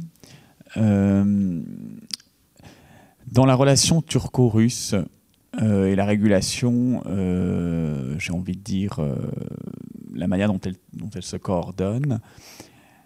Quel rapprochement vous faites avec le terrain syrien Alors, on sort un peu de 30 secondes de- du lieu. Est-ce que vous avez le sentiment euh, que c'est un rapport de force entre, les, entre Erdogan et Poutine ou c'est une forme de collaboration anti-européenne et anti-occidentale en réalité?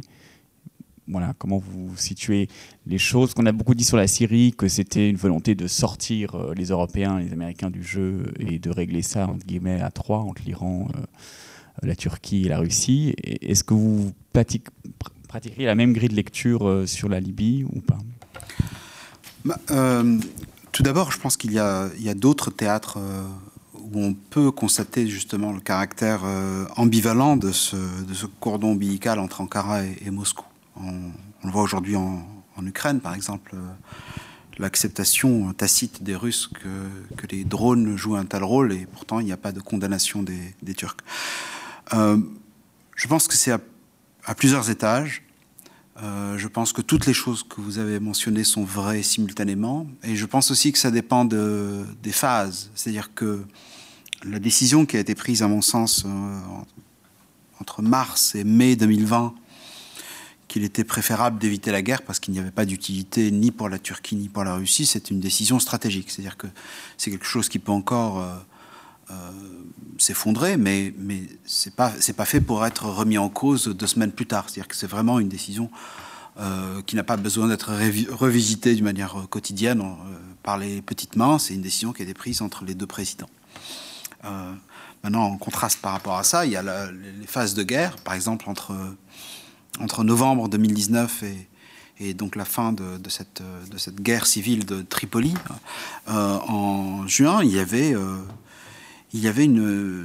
des actes de, guerre qui, n'étaient pas destinés à tuer du russe, mais qui parfois pouvaient provoquer la mort de Russes. Donc il y a quand même une retenue de la part des Turcs. Euh, pas, il y avait mille occasions d'envoyer des drones pour aller tuer des, nids de, Turcs, ça n'a jamais été fait. Euh, par contre, euh, le fait de former si bien les Libyens, le fait de les coordonner, parfois de les accompagner sur le champ de bataille, va provoquer la mort de, de, Russes, et ça, ça fait partie du jeu. Euh, il y a une acceptation de la part des Russes, d'autant plus que c'est dans un contexte complètement clandestin. Euh, L'humiliation des, des, systèmes d'anti, euh, euh, de systèmes de défense antiaérienne a été complètement contre l'image de l'industrie russe, et pourtant, il n'y a pas eu de protestation ni de représailles de la part des. Donc il y a, quelque chose de vraiment tout à fait unique. Je pense, je pense qu'on pourrait écrire facilement plusieurs thèses sur ce, cette espèce d'inimitié slash amitié entre la Turquie et, et- la Russie. Il ne faut pas les simplifier. Y a, et je pense que elle est quand même euh, solide parce qu'encore une fois, c'est plus que juste la Syrie et la Libye. Il y a, plusieurs euh, cas. Euh, cela dit, il y a quand même une grosse, grosse différence entre la Syrie et, la, Libye dans le sens où, quand même, dans, dans le cas libyen, les Russes ne soutiennent pas le gouvernement. Ils soutiennent un rebelle. Donc ils interviennent comme euh, pour, un changement de régime, en fait, d'une certaine façon. Et ça, c'est complètement unique parce que ça, contredit complètement leur rhétorique. question euh, que j'aurais bien voulu poser euh, à, à Jalel et, Samuel, en fait, qui est sur le business model. Enfin, je trouve, euh, euh, quand on regarde, so Samuel, you're on. Yeah, I have a question about the, the business model. Because what, what many people do not uh, get is that uh, Wagner mercen- mercenaries are, are paid. So how, now we, we know that uh, in other um, in the 1990s in Sierra Leone, uh, a mercenary company called uh, Executive Outcomes uh, tried actually to um, to make the same kind of deal, uh, getting um, some uh, license for diamonds in exchange for carrying operations against rebels. And then it didn't work. It didn't work because it was too expensive. And, and so, to what extent do you believe this, this could work with uh, Wagner in, in Central African Republic or in Mali? Especially at the time they have to carry out multiple operations uh, because the situation actually is very, uh, is very contested on the ground. Right, that's a really great question. Yeah, for for this because uh, usually, when Russians have been trying to do in the 1990s as well in Sierra Leone, when they were trying to do investments in diamond sectors to get uh, profit, they tended to rely on the security provided by uh, South African mercenaries, right? So I spoke to, for example, Charles Ray, who was deputy chief of mission in Freetown, Sierra Leone for the U.S. from 93 to 96. And he said effectively these South African mercenaries were flying Russian aircraft, and then Russian Air Force personnel were also operating a ferry service from Freetown to the airport on Lungi Peninsula. And like um, Victor Bout, who was like the supplier of arms to the Revolutionary United Front, he did sanctions busting all over the place Liberia, Angola, Democratic Republic of Congo. He was kind of the middleman who uh, gave Russia a presence in the diamond trade in exchange for small arms with the government. So mer- they relied on outside mercenaries to provide protection and to fly their aircraft. They kind of helped them with logistics and transport with the ferry service, so they kind of did their part like for free. But in exchange for that security umbrella they got from the South Africans, they were able to do these kind of clandestine diamond for arms trades with the local authorities. The Russians in the Central African Republic are trying something completely new. It's a completely different playbook than that because they were they're pretty skillful at smuggling at the time and uh, carrying out these informal deals. But now they have to deal with both the security responsibilities and the economic deal making themselves. They have no outside cover or outside power who's going to help them on the security side. And uh, Prigozhin has gotten around this in a number of ways. Well, the first way he's gotten around it is by uh, taking control of, of actual mines themselves, using his subsidiary companies, M Invest, Labe Invest, which are sanctioned now by the United States, Britain, and Europe, but they were sanctioned incrementally over the course of five years. To consolidate substantial controls over, over, over particular assets and mines itself. So he's not relying on other people's mines or smuggling from, from other uh, mines owned by third parties but he's actually controlling the source of the revenue itself. That's one way in which he's kind of gotten around it to some degree inside Central African Republic. Another thing that he's used as a tactic in Libya, which might also apply to the Central African theater, is a little murkier, is relying on external financing.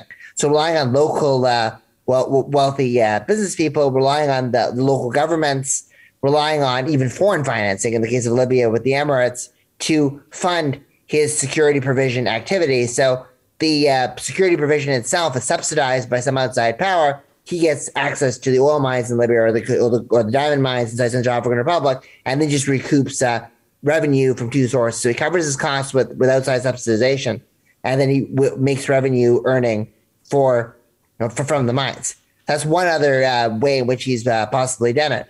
But the sustainability of all this in the long run is questionable, right? Obviously, the mines in Central African Republic under sanctions, the Russians that use their chairmanship over the Kimberley process to kind of uh, dictate green zones and dictate which areas were safe, which areas were unsafe, so they could kind of uh, get around the sanctions and get some trade going. But with the Russians being expelled and isolated from international institutions for the most part, and not getting those kind of roles in the United Nations or in outside institutions like Kimberley because of what they've done in Ukraine, they're probably going to find it harder to kind of create those exemptions and loopholes that benefit them very well. So the situation in the security side is is waning in Central African Republic, and their ex-Seleka rebels are still in, in in a position of great strength, particularly outside the capital. And they're withdrawing personnel from Central African Republic, allegedly Wagner Russians at least, and moving them to the Ukrainian theater. So they have even more strain on the personnel that are already there. That becomes a problem and they don't have the ability to create these loopholes and exemptions. I think the model that Prigozhin had of external subsidization and mind control is going to become uh, difficult to sustain, and they're going to probably have a difficulty. And the same thing could probably happen in Mali as well, even though those relationships are less mapped out and less developed. They're not making any real tangible progress on the security side at all. And they want access to uranium and they want access to gold mines over there. The question is, will the Mali and junta be as pliable as the Central African Republic government in terms of ceding those mines and ceding those assets to the Russians? They already have seen the Central African Republic experience of state capture.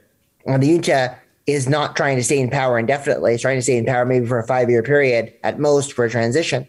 So they may not be able to give the, those kind of mining assets to the same extent as they did in CAR. So I think the Russians will have an even harder time finding Mali to be profitable. So that's just a broader take on it. They're better off when they're just doing economics and smuggling and they have somebody else providing the security umbrella. When they're trying to combine security responsibilities and those kind of economic deals, it becomes at very high risk of uh, actually becoming unsustainable economically. Thank you. Thank you so much. I think we could close this meeting. Merci, beaucoup à tout le monde euh, pour euh, cette, euh, cette discussion et aux intervenants tout particulièrement. Uh, thank you so much, Samuel. I hope you the best to recover as quickly as possible. Yeah. And, uh, and we are expecting your, your book very soon. Thank Well, you thank so you. much. I'm looking forward to that.